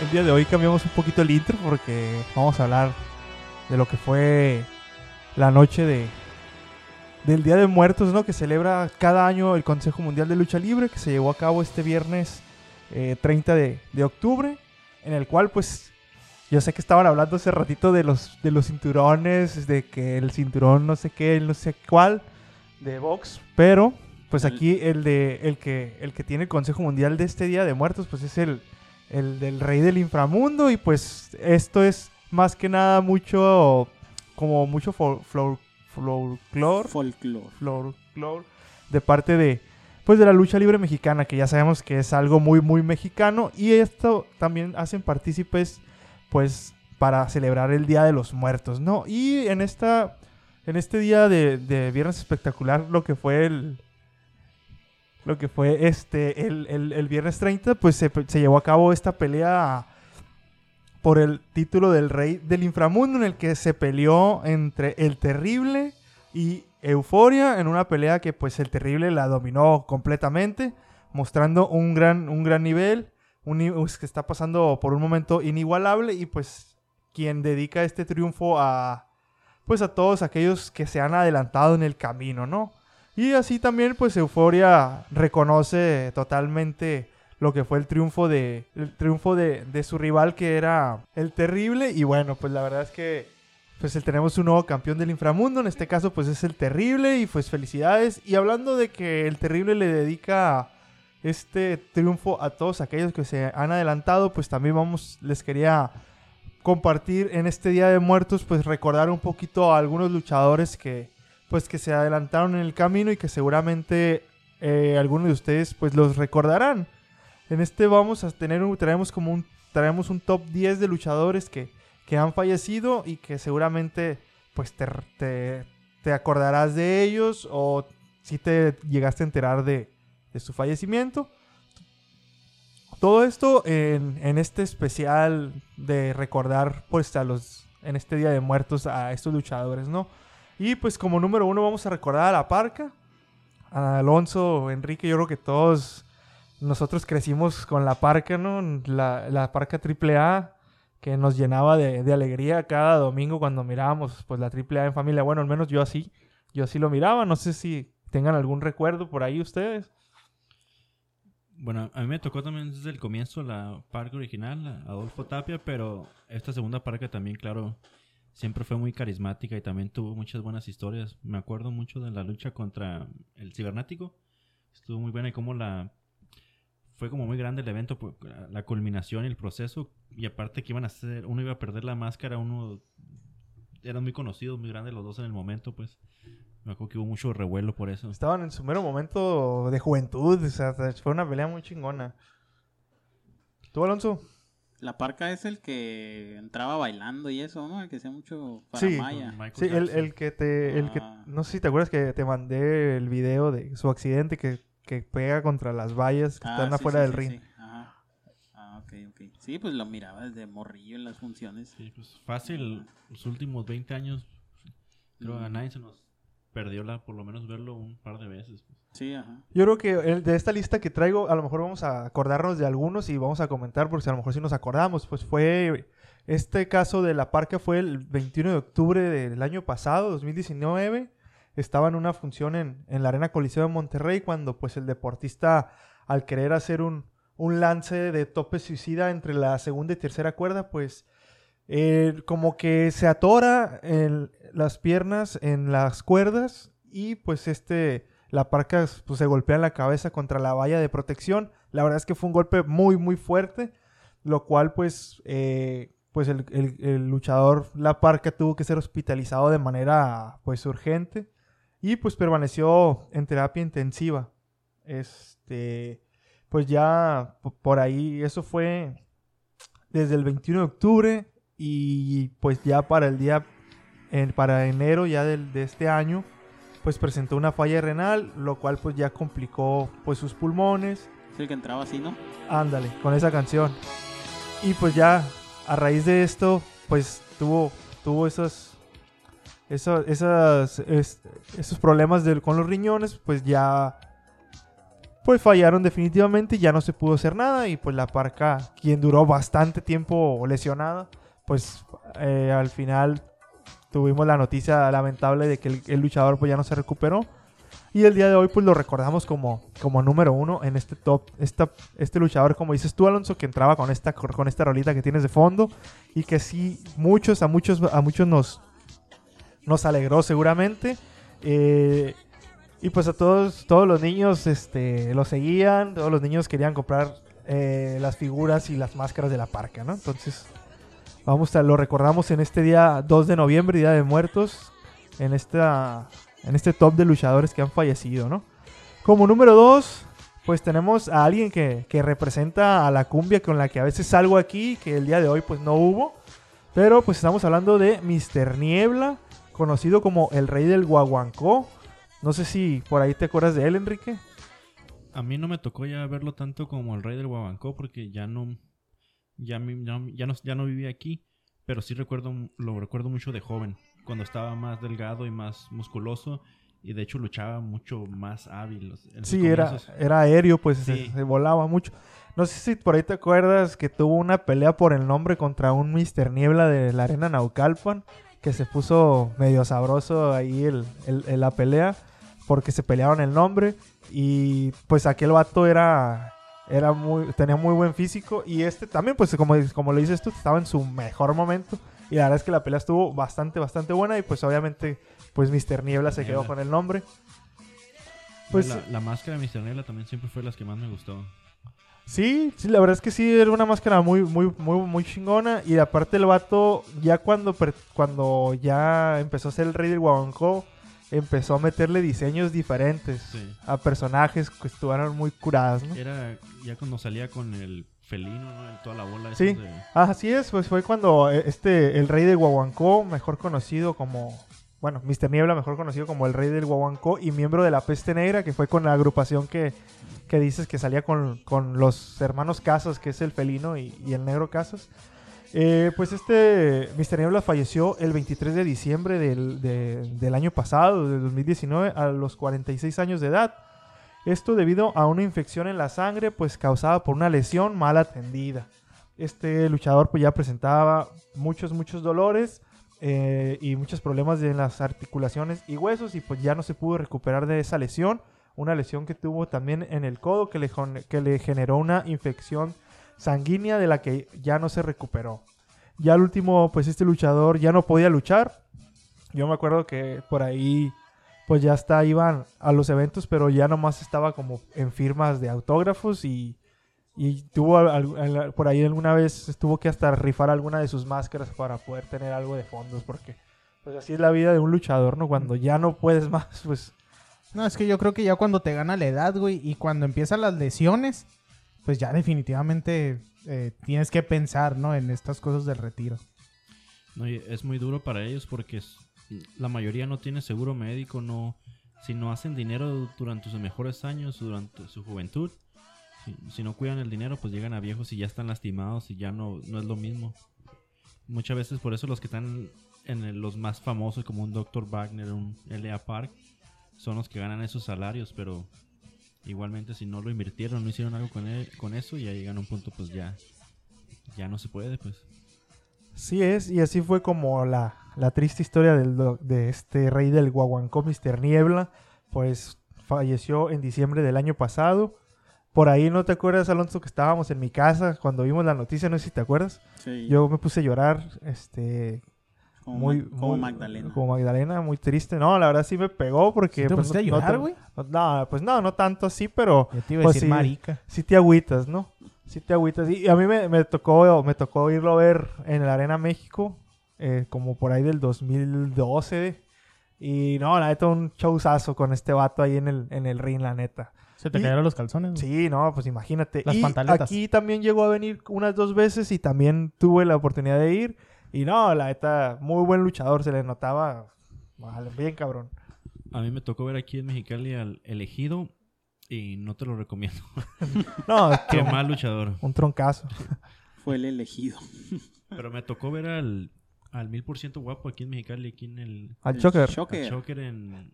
¿Cómo se llama? En el lugar aquí en las fiestas. Ese pinche choker anda valiendo madre.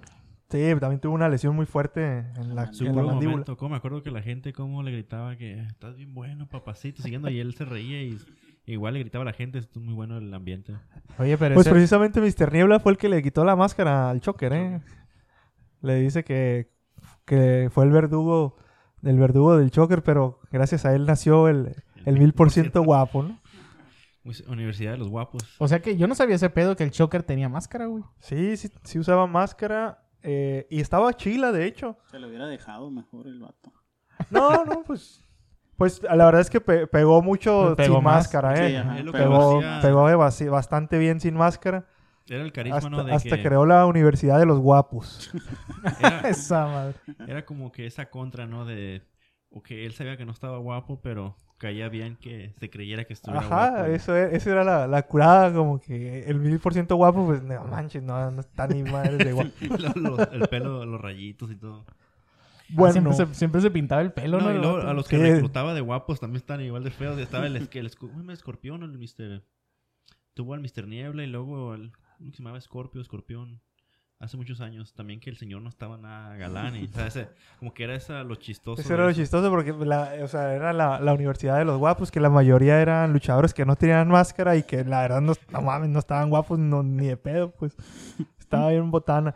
Pues también tenemos en la, en la tercera posición estos luchadores que estamos recordando al doctor Caronte, que él, pues, él era un luchador, este, salvadoreño, que estuvo que aquí en, que llegó aquí en México en 1961, y pues él es recordado por su rudez- su rudeza en el ring, jamás perdió su máscara y vivió sus últimos años en el barrio de Tepito, donde formaba nuevos peleadores y, y se dedicaba al comercio. Este doctor Caronte, fíjense la, la nota, ¿no? Falleció el 26 de agosto del año pasado, 2019, y dejó una dinastía de lucha que incluye a su hijo Carístico, nada más ni nada menos que es el papá de quien fue el místico, pues el místico original, que ahora en, eh, que en la WWE era sin, sin nombre, sin máscara, Sin ¿no? cara, sin cara.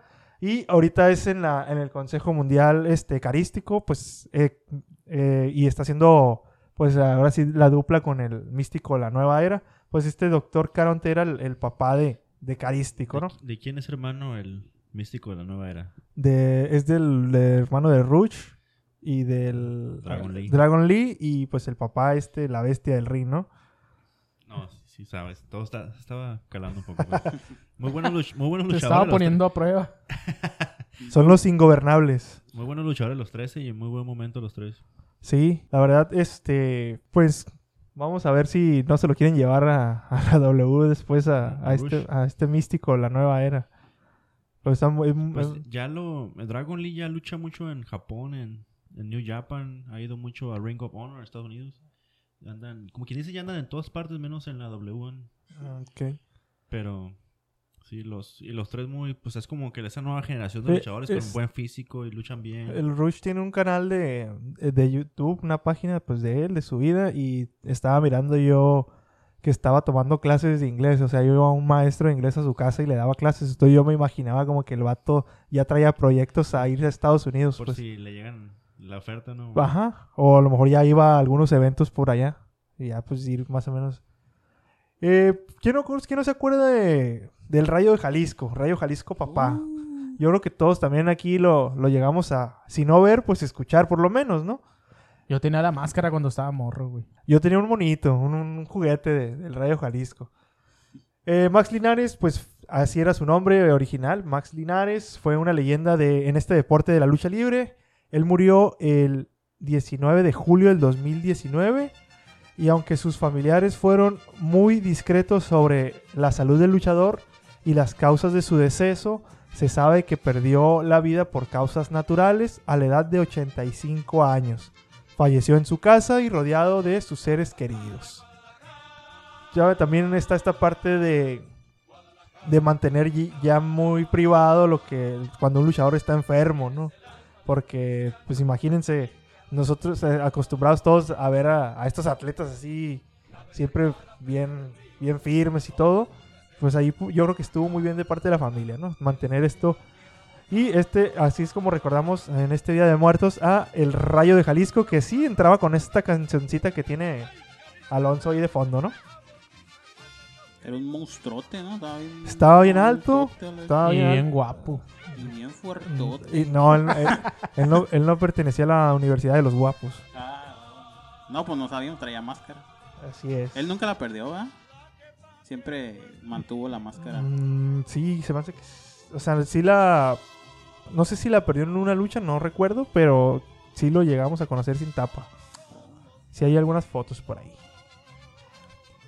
En el top número 5 tenemos a El Perro Aguayo, papá. Todos nos, también nos acordamos del Perro Aguayo, aquellas luchas donde se terminaba ensangrentado y se lo chacaleaban bien machín. No sé si te acuerdas, Andrés. Claro que sí.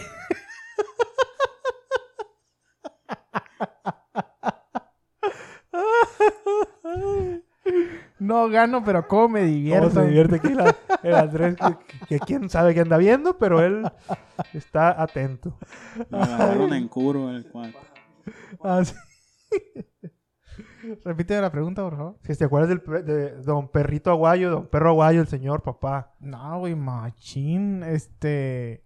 Machín, sí, sí me acuerdo, efectivamente, porque, bueno, este... Pues, eh, la neta crecí viendo al, al perro aguayo, güey.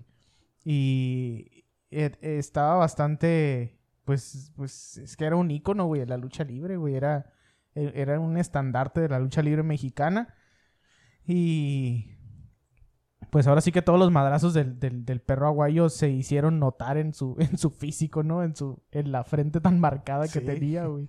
No mames. Sí, pues si se fijan la, la, la, la frente del perrito Aguayo, parecía que tenía zanjas esas para, para de siembra, ¿no? No manches, esos hoyos acá bien raros. machín. Pues el conocido Can de Nochistlán se retiró de la lucha libre en 2001 en Zacatecas durante una función en la que enfrentó a Universo 2000.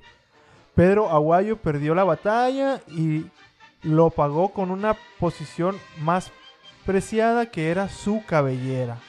Y fue el 3 de julio del año pasado, 2019, que el luchador murió a los 73 años de edad, víctima de un infarto. Imagínense cómo este señor primero también tuvo que despedir a su hijo, del cual ahorita a lo mejor también está en este top, que es el, el hijo del perro aguayo. Todavía se mantuvo firme y el año pasado pues ya a su avanzada edad pues de 73 años y sobre todo pues a, a- a este ritmo de lucha libre, golpes y todo pues ya... Primero se murió el hijo. Sí. Que igual ahorita vamos a, ver ese punto, ¿no? Pero también tenemos, está en este top, pues, don Pedro Aguayo, mejor conocido como el perro Aguayo, ¿no? Quien, como les comento, falleció el 3 de julio del año pasado. Tenemos también en el top número 6 a, a Kilber Singh, quien fue este. Kilber Singh fue conocido también en la película de Nacho Libre como Ramsés. No sé si la han visto esa película. Y también era, era ese hermano de del Dr. Wagner Jr., ¿no? Fue el 11 de mayo del 2019 cuando César Cuauhtémoc González Barrón murió en el cuadrilátero durante una función de la lucha libre en Londres, Inglaterra. El deportista no presentó ningún problema previo al combate, pero cuando estaban en la función, cuando estaban luchando en una técnica pues de lucha, de rutina, como dicen ellos los luchadores, eh, se desvaneció en el ring durante su enfrentamiento con Juventud Guerrera. Eh, pues al final se trató de un infarto fulminante. El luchador cayó. Está el video, creo que algunos ya lo han visto. El luchador cae como de. como de tipo rodillas. Frente, ¿no? hacia, hacia enfrente. Y Y ahí quedó. y ahí es cuando pues sufre el, el ataque fulminante y aunque el referee y, y- y, este Juventud Guerrera, Guerrera trataron de seguir con el espectáculo, pues ya no se pudo, pues debido a que Silver King pues ya ya no se levantó, quedó quedó prácticamente pues quedó en la lona fulminado y ya no se pudo hacer más. Y pues esa son de las muertes en las que hemos sido como testigos de que sí hemos podido ver en, en el- en lo que es en el, en el ring, ¿no? Este luchador que les mencionaba Este, también pues fue el, cono- el popularmente conocido como Ramsés dentro de la película de, de Nacho Libre, ¿no? Así es, Alonso nos va a poner una película, una canción, a ver si te, se recuerdan un poco los que viste Una esa película.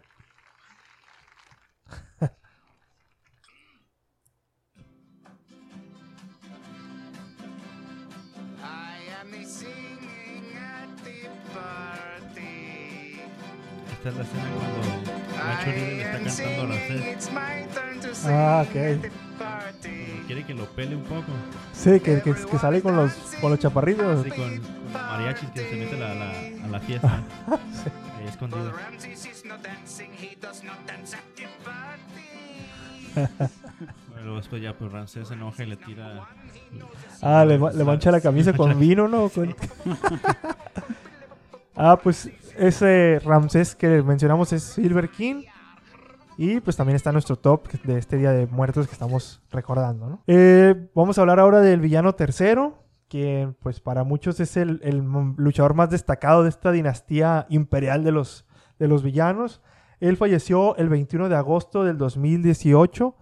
eh, cuando falleció eh, Arturo Díaz Mendoza, que, cuál era su nombre de vida, uno de los referentes mundiales de la lucha libre, el luchador perdió eh, la vida justo 35 años después de quitarle la cabellera al perro aguayo en una de las luchas inolvidables de este deporte de la lucha libre. Y eh, el, pues el luchador villano tercero perdió la vida a los 66 años de edad, víctima de un infarto cerebral. Trae una máscara rosita. Sí. Oye, Pues podía ser rosita, a veces era morada. Pregunta, Alberto. Yo con los villanos me confundía mucho. ¿Tú podías distinguir... ¿Había algo en la máscara que decía este era el tercero, el cuarto, el quinto? No, yo, la verdad no, yo creo que era más que nada como el, el- el físico de cada uno, porque ¿verdad? las máscaras son idénticas. Sí, yo por muchos años Idénticas, tra- traté de decir oh, cuál es cuál, pero ya era como ya los conocía más por el cuerpo y los modismos, pero sí, ese, no- Por ejemplo, eh, la pelea, una de las mejores peleas que hubo de aniversario, creo que fue en el aniversario 75 del Consejo Mundial, donde el villano cuarto peleó la máscara contra Blue Panther. Eh, pues la máscara era exactamente igual a la que a la que estamos viendo, por ejemplo, ahorita del villano tercero, de su hermano, pues eran igualitas. Nomás que ese día el villano cuarto salió con un, color, un amarillo. Sí. Pero la máscara, o sea, no es de que ah, tenga un 3 o un 4 a un lado Sí, o algo así. ándale, Son yo- iguales. Pero a veces cuando estaban más jóvenes que peleaban en tercias, los todos salían Ajá. con las mismas. Igualito, sí, sí, sí. O por ejemplo, los, bueno, por, como por poner ejemplo, las máscaras de los brazos. Eran iguales, pero estos vatos le cambiaban el color a, a, su, a, su- a la figurita de la máscara. Sí, luego el de oro, el de plata. Ah, el de oro bronce. era como de amarillosa, como Sí. a oro tipo, ¿no? O sea, sí. Pero estos vatos, los más, yo creo que más que nada los distinguías por el, por el físico, porque las Sí. máscaras eran idénticas. Eh, dentro de los, de, la, de los Dinamita, pues está eh, Universo 2000. El luchador Andrés Reyes González murió a los 55 años de edad el primero de mayo de 2018. Eh, dos años antes había sufrido dos ataques al corazón. El segundo lo obligó a ser hospitalizado y tuvo que dejar la actividad deportiva para definitivamente, ¿no? Aunque no se especificaron las causas de la muerte, se podría estar, esta se podría estar relacionada pues, a sus problemas cardíacos que tuvo. De los tres, eh, de los tres dinamita, este era el más chico y pues fue el que, el que falleció, ¿no? Los, sus, otros hermanos pues todavía continúan vivos, todavía están ahí y pues creo que los, lo- los, los dinamita, la nueva era, los que ahorita participan en el Consejo Mundial pues son sus sobrinos, hijos de Carmelo Reyes. Y este también pues está dentro de, este top que estamos recordando el día de hoy, ¿no? Y pues tenemos en, en la posición número 9 a Fishman, también conocido como el Veneno Verde, falleció a los 66 años de edad. Aunque llevaba algún tiempo ya delicado de salud, seguía activo atendiendo a sus seguidores en firmas de autógrafos y convenciones de lucha libre. Murió el 8 de abril del 2017 después de más de 40 años dedicados a la lucha libre. Y por último, y voy a cerrar con este porque también pues, fue uno de los más, este, lo que más recordamos y que fue aquí cerca, ¿no? El perrito Aguayo Jr., perro Aguayo Jr., eh, pues el luchador falleció un 21 de marzo del 2015 en la ciudad de Tijuana, en un evento Fue en el 2015, güey. Sí, sí fue en el 2015. La verdad, muy, muy, muy sorpresivo que todos nos levantamos al otro día con esa noticia. El evento fue un viernes, me acuerdo, en, en el auditorio, este... ay, ¿Cómo? no, ¿cómo se- el de, bueno, el de Tijuana no me acuerdo el nombre, ahorita lo tenía aquí. Como lo tengo, como lo tengo muy, muy grabado ese, es, esa escena. Fausto Gutiérrez, ¿no? siento, siento que fue ayer a la bestia, güey. Sí, de hecho, si te pones a analizar, pues piensas que fue, no sé, hace- el año pasado. Sí, yo, pen- ajá, Sí. yo pensé que ibas a decir así como que, ah, el año pasado o algo así. Pues no, Ya ya eres 2015, Y le, y le tocó para acabar la Rey Misterio, ¿no? Darle últimas Sí, estaba, finales. estaba, estaba Rey Misterio regresando a México y como que estaban poniendo el pique entre el perro aguayo y el Rey Misterio, como que esta iba a ser la, el- la, la sensación de que iba a jalar eh, la triple A, pues volver a ver, tra- eh, volver- trajeron de nuevo a, a Rey Misterio y era el piquecito que traían ahí. Hubiera ellos. estado muy bueno porque me hubiera gustado ver a Rey Misterio en, en esas situaciones de ser lastimado o sangrado. Porque en la W era No como más cuidado Sí. y el perrito gallo era como más rudo. Pues, No, sí, te, te hacía iba- luchar y pelear, pues. O sea, me hubiera gustado ver a Rey Misterio como sacar la, la casta un poco con ese pique. Sí, o sea, el, el, el, el aguayo era como que, ah, no, no respeto jerarquías y, y los pisaba y los chacaleaba. De hecho, hubo un- una vez un, ha- hacían un, un, torneo en el Consejo Mundial que se llamaba la- el continuador de la leyenda, que el premio era una máscara del santo, en, pues así como, como en un cuadro de madera. Y me acuerdo que lo, lo ganó el, el torneo es el perro aguayo y sale el hijo del santo a, a entregárselo. Y este vato pues traía pique contra, con el hijo del perro, del hijo del santo, perdón. Y agarró acá el título y lo, lo, lo levanta así como que, ah, pues me lo acabo de ganar. Y se acerca a una esquina, güey, contra el poste. ¡tras! Acá lo empieza, lo empieza a quebrar, güey, como que no le importaba, güey. Y el pinche hijo del perro aguayo, el hijo del, del santo se ardió, güey. Y se, se subió al ring y empezaron a tirarse madrazos porque como que le calentó que le haya rompido el... Que le haya roto, perdón, el, el, el- el premio este de su papá, ¿no? Pero bueno, pues sí, fue en Tijuana, en una pelea que estuvo contra, contra el Rey Misterio. Eh, pues la pelea iba empezando, no tenía mucho. Estaba también, si no me equivoco, Stream Tiger. eh, Sí, estaba, peso ligero y el, uno que se llama Manic. sí, eh, eh, eran Eran dos. de TNA. Era, el, era un evento que traía eh, The Crash, se llamaba la Sí. empresa. Crash, se llama la empresa. Tuvieron mucha racha muy buena de Crash por un tiempo. Ya cuando se salió Conan, se regresó a la AAA. Como que Crash ya perdió porque Conan hasta eso tiene mucha, muchos buenos contactos en el medio.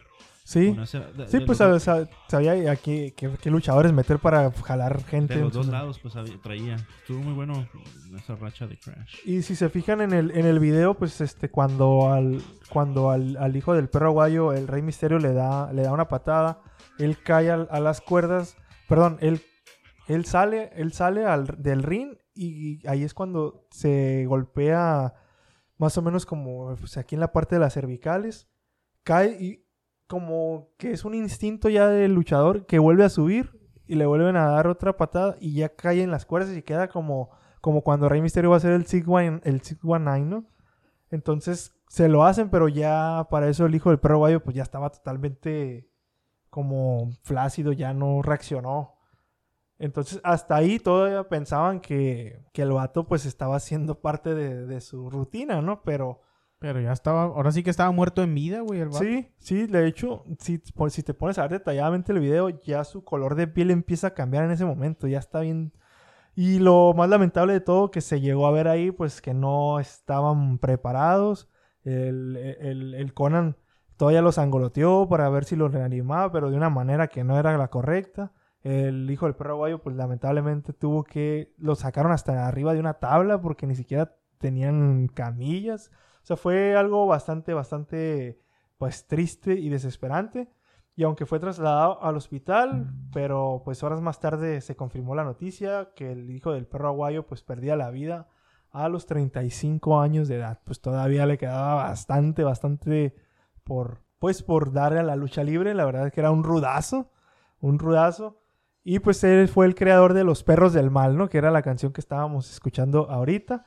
Y con esto cerramos este top de los luchadores que que recordamos, ¿no? Y era un rudazo nato, ¿no? Así como no, no como que era fake, no era falso. Igual que Rey Misterio nunca te lo imaginas de rudo, porque Así no es. te, como que no te da esa vibra. de- Igual el perrito era como que un rudo nato y un rudo que caía bien. Como fue su papá, el perro aguayo, empezó siendo rudo y después ya era técnico y era como que, ah, el perro aguayo lo volvieron a lastimar, lo dejaron- salió todo ensangrentado y así. Y este vato, o sea, también empezó técnico, pero después fue rudo y era el líder de los perros del mal y bichi rudazo. No, me, no me lo imagino de técnico, güey. De hecho, yo no, no, nadie. Yo de- lo, lo llegué a ir a ver aquí cuando llegaron, cuando venían aquí al FEX o algo y no, el chi- luchadorazo, la neta. Pues estos son los luchadores que, que el día de hoy, en Día de Muertos, pues recordamos que se nos han adelantado en el camino.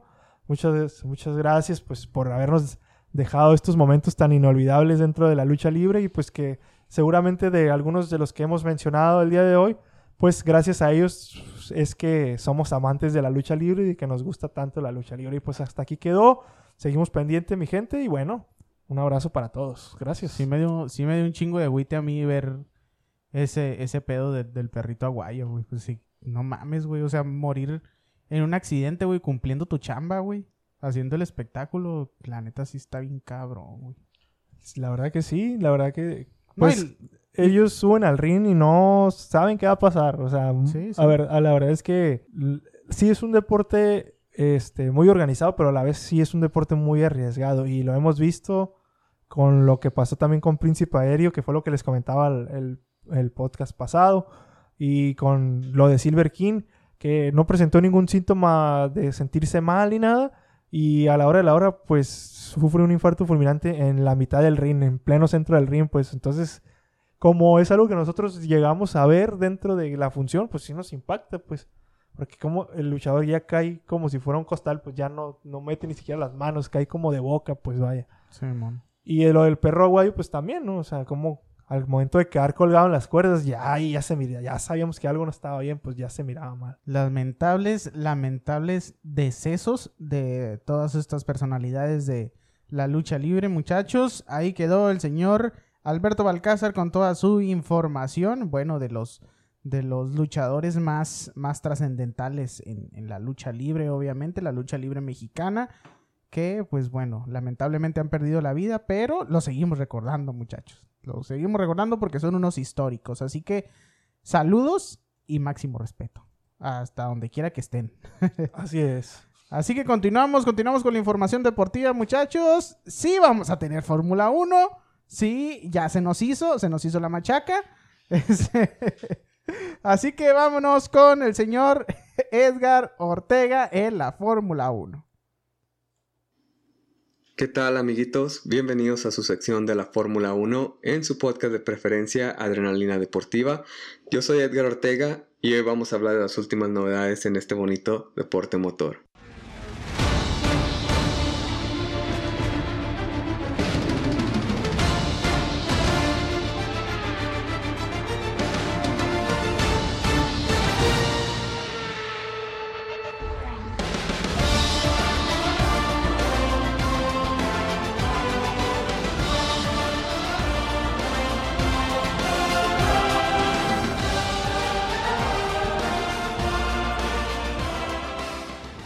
¿Qué tal amiguitos? Bienvenidos a su sección de la Fórmula 1 en su podcast de preferencia Adrenalina Deportiva. Yo soy Edgar Ortega y hoy vamos a hablar de las últimas novedades en este bonito deporte motor. Primer Gran Premio de Emilia Romana en el circuito de Imolia en Italia, donde ya bastante de los actuales pilotos de la parrilla han corrido en el pasado, pero donde ya hacía tiempo que no se celebraba un Gran Premio. Y fue una carrera donde Mercedes se corona como escudería campeona ya por séptima vez y sigue demostrando que no tiene rival que le pueda dar competencia. Y se corona después de que Mercedes hace el 1-2 con Hamilton que se lleva la victoria y también donde vimos al equipo de la bebida energética a Red Bull que no le va nada bien ya que a Verstappen le explota la llanta trasera y también donde vimos a un Ricardo, Dani Ricciardo que se lleva su segundo podio para la escudería Renault y celebra muy a su estilo. De hecho, convenció a Hamilton de hacer lo mismo ya que los dos tomaron champaña del, de la bota del zapato de Ricciardo. Bottas impresionó bastante, de hecho clasificó y salió desde la primera posición y mantuvo buen ritmo de carrera contra Hamilton. Por su parte, Hamilton también, de hecho, tuvo un muy buen manejo de llantas con una buena estrategia, redujo el desgaste y se queda, decidió el equipo, su técnico, dejarlo fuera por más tiempo. Y aparte de eso le llega la Navidad más temprano con un Virtual Safety Car, le dieron un Safety Car virtual, lo que hizo que ganara la posición contra Bottas en pista. Y así logra retomar la primera posición y logra llevarse la bandera a cuadros. Red Bull no tuvo un buen día, lo que pintaba para que Max Verstappen se metiera hasta llevarse la segunda posición, luego de haber pasado a Valtteri Bottas ya en la vuelta 43, pues nada más unas vueltas más ya en la 51, de hecho termina fuera de la carrera, luego de esa mala suerte que tuvo de una ponchadura de la llanta lateral derecha, lo que lo deja fuera sin terminar esta carrera. ¿Y qué les cuento de Alexander Albon, el compañero de Max Verstappen, que tal vez cuando pudo tener un mejor ritmo y pudo haberse metido por lo menos entre los primeros seis, es rebasado por su posible reemplazo en la escudería que es Checo Pérez. Y yo creo que fue un momento de descontrol de Albon que termina por perder la parte trasera del coche, dando un giro y perdiendo muchas de sus posiciones, de hecho para terminar en el último lugar. Racing Point fue un desastre una vez más. Tuvieron, empezaron con un ritmo muy bajo en la clasificación, inclusive Checo Pérez, que fue el más alto de los dos, empezó en la onceava posición, pero tuvo una buena estrategia, le apuestan a un neumático mediano para alargar su primera parada en pits, lo que de hecho hace que se logre reposicionar y ganar la posición en pista hasta meterse a la cuarta posición. Y ya tenía Checo todo para su primer podio. Después de que Max Verstappen pues tuvo esa desafortunada pinchadura y se retiró de la carrera lo que le dejó la tercera posición a Checo. Pero el equipo lo llama a pits durante ese mismo safety car ocasionado por Verstappen lo que hace que pierda la posición dejando ir ese potencialmente tercer lugar y esa posibilidad de podio para Checo. Y esta es una controversia más para el equipo. ¿Por qué? Porque le prefirieron hacer un cambio que no tenía mucho sentido de neumáticos, en igual del mediano o, el, el, más duro que tenía, cambiar por el soft. Pero lo hicieron a, con esta posibilidad de perder la posición en pista, que fue lo que pasó al último. De hecho, Checo termina en sexto después de pasar a Albon ya en las últimas vueltas. Y la verdad yo ni me quiero imaginar lo que estaba pasando por la mente de Checo cuando todo pasó esto y sin explicación alguna de por qué hicieron esta estrategia tan mala. Por su parte, su compañero de equipo Lance Stroll clasificó muy atrás, tuvo un choque en las primeras vueltas ahí y termina de hecho hasta por atropellar así que uno de los mecánicos en los pits, no sé si se fijaron ahí y si no les recomiendo que chequen los memes que salieron después de esta mala mala actuación del junior de Racing Point Stroll que sigue sin demostrar que él puede ser el líder del equipo. A otros que también les llegó algo bastante temprano la Navidad fue a los de Renault y a Dani Ricciardo que termina por llevarse su segundo podio con la escudería finalizando en la tercera posición, luego de obviamente de lo sucedido con Checo Pérez. Y aparte de eso, una celebración del podio pues muy, muy a la Ricardo, muy clásica de él, tomándose la champaña desde su bota. Y aparte de eso, lo, lo más interesante fue que logró convencer a Hamilton que hiciera lo mismo. Al equipo McLaren tampoco le fue tan mal. Carlos Sainz y Lando Norris terminan en la séptima y octava posición. Y los que sorprendieron también fueron los de Alfa Romeo con un Kimi Raikkonen y Giovinazzi que terminan en los puntos. Así queda el Gran Premio de Emilia Romagna en Italia, en Imola, con mucha acción, una celebración para el equipo de los de la estrella Mercedes que se lleva ya a amarrar su séptimo campeonato y una celebración también que fue muy al estilo de Ricciardo. Y ya para terminar este resumen, estas noticias, es que les voy a hablar de Hamilton que en la conferencia de prensa que dio ya al término de la carrera, donde obviamente expresaba su emoción por una victoria más y por el campeonato que ya básicamente lo tiene en la bolsa Mercedes, pues también dio algo, una, unas especulaciones, algo ahí bastante controversial, en las cuales señalaba que no sabe en este momento si seguirá en la Fórmula 1 para la siguiente temporada y nada está claro. Yo creo que de hecho Hamilton no tiene contrato firmado con Mercedes, se ha hablado de negociaciones, pero nada concreto hasta este momento.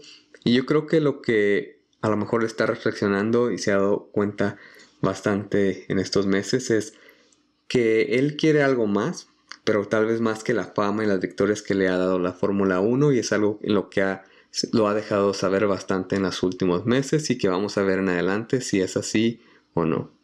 Y otro de los temas bastante hablados y bastante controversiales recientemente es el de ese tan codiciado asiento de la, de la escudería de la bebida energética de Red Bull, de quién será el compañero de Max Verstappen para la siguiente temporada, si seguirá Alexander Albon, o será Nico Hulkenberg, o tal vez hasta el propio Checo Pérez, aunque todavía no se sabe, yo creo que Red Bull ya tiene eh, negociaciones bastante avanzadas con uno de estos pilotos, y yo creo que se, sabremos ya dentro de una semana, unos 10 días, ya es cuando creo que Red Bull va a revelar quién será este gran piloto. Así queda la Fórmula 1 de esta semana, este bonito deporte motor. Nos escuchamos la próxima semana. Les mando un gran saludo y cuídense mucho. Y los que estamos de este lado en los United, en los Estados Unidos, no se les olvide votar, que mañana es el plazo y se vencen las votaciones. Y por lo pronto es todo de mi parte. Los dejo para más noticias deportivas de vuelta al estudio con los adrenalinos deportivos.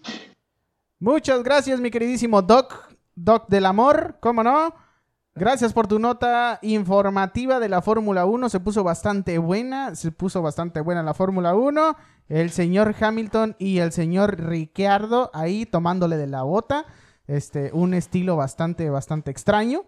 Pero bueno, son modismos de cada uno, de cada campeón. Así que, pues, qué, qué cochinos, pero La bota. cada quien tiene sus, cada quien La tiene sus bota. maneras de, de festejar y de disfrutar, que ya se, ya se lo merecía el señor Daniel Ricciardo, ese, ese podio, ¿verdad? Vámonos rápidamente entonces con el fútbol soccer con el señor Ediño, Ediño Ortega, ¿cómo no?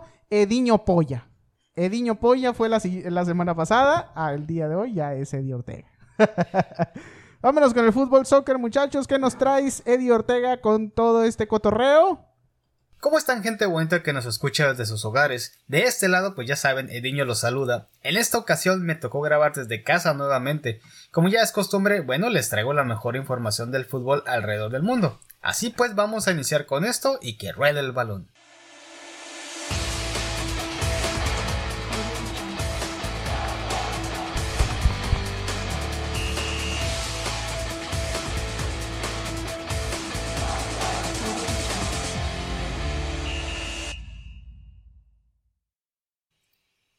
Vamos a empezar con la jornada 16 del Guardianes MX, pues a falta de una jornada el León y el América amarraron su pase a la liguilla de forma directa.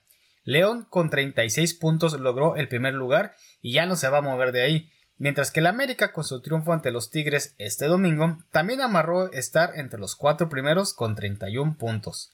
El partido del fin de semana obviamente pues fue entre el clásico ahora entre América y Tigres, encuentro que por cierto no defraudó. 3 por 1 se lo llevaron las Águilas con goles de Emanuel Aguilera de cabeza y doblete de Sebastián Córdoba, quien volvió a dar muy buen partido no solo por los goles, sino por el desenvolvimiento en el campo. Por parte de los Tigres descontó André Pierre Guignac, quien por cierto llega a 10 anotaciones contra las Águilas. También tuvimos el regreso de Memo Ochoa después de su lesión en la jornada 12, una destacada actuación bajo los tres palos la que tuvo. Por otro lado, el VAR volvió a ser utilizado en lo que parecía un gol de Henry Martín, que aparentemente había cruzado la línea después de pegar en el travesaño, pero al final solo se quedó en eso. Otro de los encuentros llamativos de la jornada fueron el de Pumas contra Chivas, 2 a 2. Guadalajara se fue al frente en dos ocasiones con goles de Antuna y de Jesús Molina, pero Pumas devolvió el empate en ambas ocasiones con goles de Nicolás Freire y Carlos González. Los de la UNAM aún con aspiraciones de entrar directo a la liguilla, mientras que las Chivas solo aspiran al repechaje. Y finalmente el otro encuentro relevante fue entre el Cruz Azul y el Monterrey, donde la máquina cayó 1 por 0 ante la pandilla. Por cierto, Jesús Corona se llevó la noche con las atajadas, ya que de no ser por él, pudieron llevarse una goleada por parte del Monterrey. Ambos equipos aún están en la pelea por acceder dentro de los cuatro primeros lugares. Veremos si para la jornada 17 lo logran. La jornada 16 finaliza este lunes con el encuentro entre Santos y León. Los resultados, bueno, podrán verlos en la página de Facebook Adrenalina Deportiva, así como la liguilla al momento. Vamos a pasarnos a Europa, y es que este fin de semana se vio el regreso del comandante CR7, quien volvió este domingo tras perderse los últimos cuatro partidos por coronavirus y anotó un doblete para el triunfo de 4 por 1 de la Juventus ante el Spezia en la sexta jornada de la Serie A. Quien también sigue demostrando su calidad a sus 39 años es Zlatan Ibrahimovic, ya que este fin de semana llegó a 7 anotaciones en el calcio con el Milan, siendo hasta el momento el máximo anotador en la tabla de goleo. Podemos decir que el Milan está hecho para Zlatan y Zlatan para el Milan. Finalmente, esta semana continúa la UEFA Champions League, así como la Europa League. Hay partidos a destacar, pues tendremos el Real Madrid contra el Inter de Milán en el estadio de la Casa Blanca. Ambos equipos vienen de empatar, sin embargo, a los, a los merengues pero les urge empezar a sumar de a 3, aunque no la tendrán fácil ante la dupla de Lukaku y Lautaro Martínez. Otro de los encuentros está el PSG contra el Leipzig, quienes se vuelven a encontrar después de la semifinal de la pasada Liga de Campeones, donde los parisinos vencieron a los toros por 3 a 0. En la Europa League dentro de los destacados tendremos el Benfica contra el Rangers, así como el Milan contra el Lille de Francia. Los resultados de la jornada 3 de ambos torneos los estaremos proporcionando al terminar los encuentros en nuestras redes sociales. Y bueno, pues tenemos aquí lo que es la nota que anota. Fíjense que ya se habla de la renovación de la competencia de la Conca, la Conca Champions de nuestro lado, ¿no? La cual se realizará en Estados Unidos, con plazas aún por definir en los encuentros de vuelta de los cuartos de final, pues quedaron pendientes entre Olimpia y el Impact de Montreal, el Atlanta United contra el América y el Tigres contra el New York City, los cuales se disputarán entre el 15 y 16 de diciembre. Por su parte, el duelo entre el Cruz Azul entre el AFC, del cual no se pudo disputar la ida, se resolverá un solo partido con resolución directa en la tanda de penales en caso de empate. Los ganadores de las llaves, bueno, se enfrentarán en un solo juego en las semifinales el 19 del mismo mes y la gran final se disputará el día 22 de diciembre para definir el nuevo campeón de la CONCACAF. Todos los partidos, por cierto, se celebrarán a puerta cerrada y serán las próximas semanas cuando se defina en qué ciudad anfitriona para recibir el cierre del torneo. Bueno, por hoy es todo en nuestras notas futboleras. Recuerden visitar nuestras redes sociales donde encontrarán más información de los resultados hacer como que más información de la nota que nota. Seguimos en el podcast número 33. Ya mero nos vamos. Que estén bien. Buen inicio de semana y feliz día de muertos, claro está.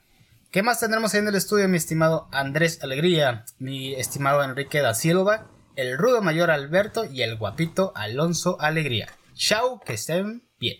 El hermanito chulo. Pues ya casi no tenemos nada porque ya casi nos vamos, señor de Ortega. Tú fuiste el último el último en la lista. Pero no el menos importante. Exactamente, el último en el roster. Disculpen, es que me aventé un sapito.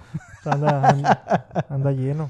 Ando, pero sí, rebosando, mijo. ¿A quién les toca las pizzas ahora? eh? Las pizzas. Las pizzahuatl. Cochino. Ahora que estamos, ahora que estamos, este, hambrientos. Ahora que estamos también en, en tradición mexicana, no se le dice pizza, se le dice pizzahuatl. Pizzahuatl. Exactamente. Es una nueva pizza que tiene como ingredientes. Ya, pues. Magueyes, nopales. Nopal. ¿No grillos. quieres una pizza con nopal, güey? Nopal y grillos. grillos. La vez de, Chapulines, En vez de chapulines. salsa de tomate, que mole, ¿no? Hay que, hay que invitar, si nos escuchas, Dom- Chapulines. Domino's Pizza, a hacer la, la pizza pizzahuatl. Todo y espinas. Oigan, ahorita que estaba hablando el señor Eddie Ortega de, de fútbol soccer, me acordé de una, de una nota que salió ahí en que salió en redes sociales, que la vi el día de hoy, que bueno, no es exactamente en el de- del fútbol, pero sí es relacionado con el, con el, con un personaje del fútbol que es eh, Javier Hernández, ya que le están achacando su hijo a- al Diego Dreyfus. No sé si conozcan, que nos conozcan de ese vato, güey. Su- Pues es que, es que haz de cuenta, coach. pues es su coach de vida, ¿no? es, su, es su compa, casi carnalito. Entonces, la raza le anda mandando mensajes a Sara, güey, a Sara Cohan. Este, que, que, que el morro es del Diego Dreyfus, que porque tiene ojos de color y la chingada y que se parece un chingo a él. Y Sara contestó en sus redes sociales, güey, que, que pues que dejen de estar chingando, que no es, que no es de Diego. Este, que cuando ella conoció a Diego Dreyfus ya estaba embarazada de, de- del niño, entonces, eh, pues que es de Javier Hernández y que dejen de estarle que estar chingando básicamente a la familia, güey. Entonces, pues yo creo que sí, sí se puso muy molesta, ¿no? Por ese tipo de comentarios y pues la neta, ¿quién no va? Pero ahí está. eh, algo que me... Algo fuera del fútbol que me llamó la atención. Nada que un examen de ADN no resuelva. ¿Para qué te ardes? Hazle un pinche examen ya para... Sin miedo. Y muéstralo, muéstralo a la gente. O tienes miedo, hagan. no, no, pero ahí está la, la nota que anota. Perdón, la nota que... la nota fuera, fuera del fútbol, pero eh, que habla de Javier Hernández, ¿no? Javier Hernández no le hizo mucho, mucho pedo en esto, pero pues Sara sí, sí se encabronó. Saludos a Sara y máximo respeto. Javier Hernández Balcázar. De los Balcázar. Que no se logra levantar el Javiercito, ¿no? No, nomás no. No da una ese Javier Hernández. Pero es que también ya para la edad que tiene, güey, ya debe estar pensando en el retiro, ¿no?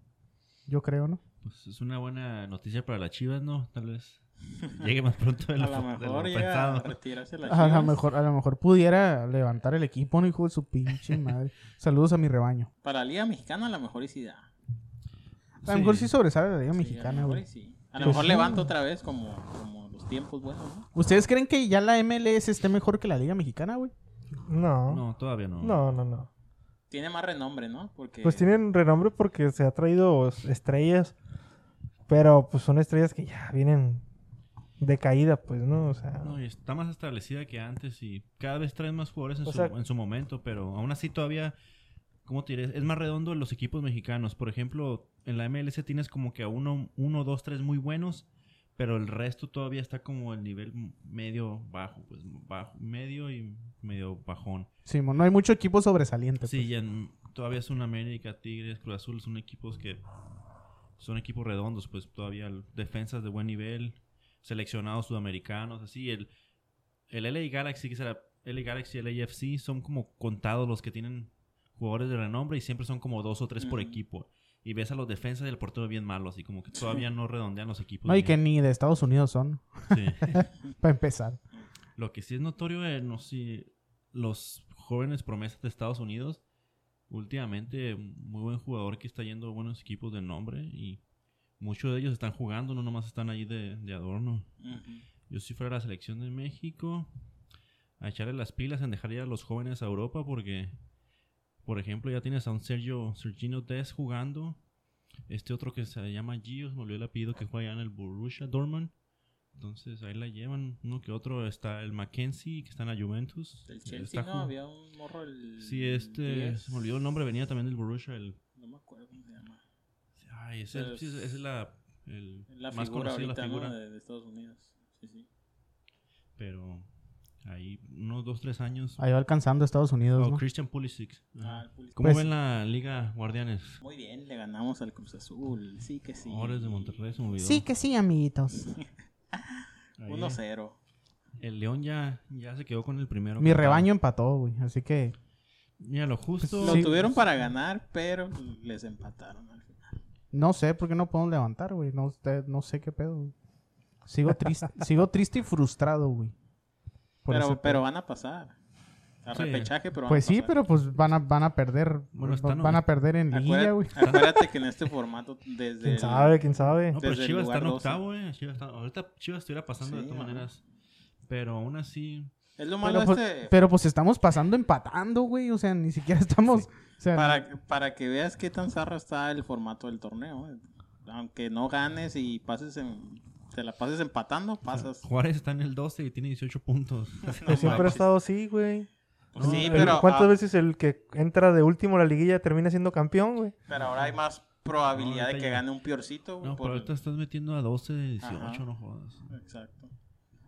Entonces hay más probabilidades de que un piorcito te gane el torneo. ¿no? Ahí quedó, muchachos, la sección de fútbol y ahí quedó el podcast de esta semana. Muchísimas gracias por habernos escuchado. Adrenalina Deportiva, que pues bueno, le- ahí les trajimos bastante información deportiva para que ustedes estén bien enterados de todo lo que está aconteciendo en el, en el deporte nacional y en- e internacional. Les mandamos un gran saludo, cuídense mucho y nos seguiremos escuchando obviamente la siguiente semana. Recuerden seguirnos en nuestras redes sociales, compartir el podcast. eh, algo, si hacen, eh, más, no hagan todo, si hacen una cosita nada más, nos harían un gran favor. Así es. Escúchenos. Sentí que ibas a decir algo y, y por Sí, eso me caí. Me frené. Una pregunta, díganos qué no les gusta, qué no les gusta del podcast. Estamos durando mucho, muy poquito. Exactamente. Ajá, si se les hace muy extenso el podcast, pues ya. Ahí coméntenos, este, nos retroalimentenos también de qué manera pu- pudiéramos mejorar para todos ustedes y con gusto los complacemos. También con- mandamos saludos personales del guapito si tienen interés. El hermanito chulo. Un saludo, raza. Cuídense mucho y nos seguiremos escuchando la próxima semana con más, con más noticias deportivas. Al rayo de Jalisco. Bye.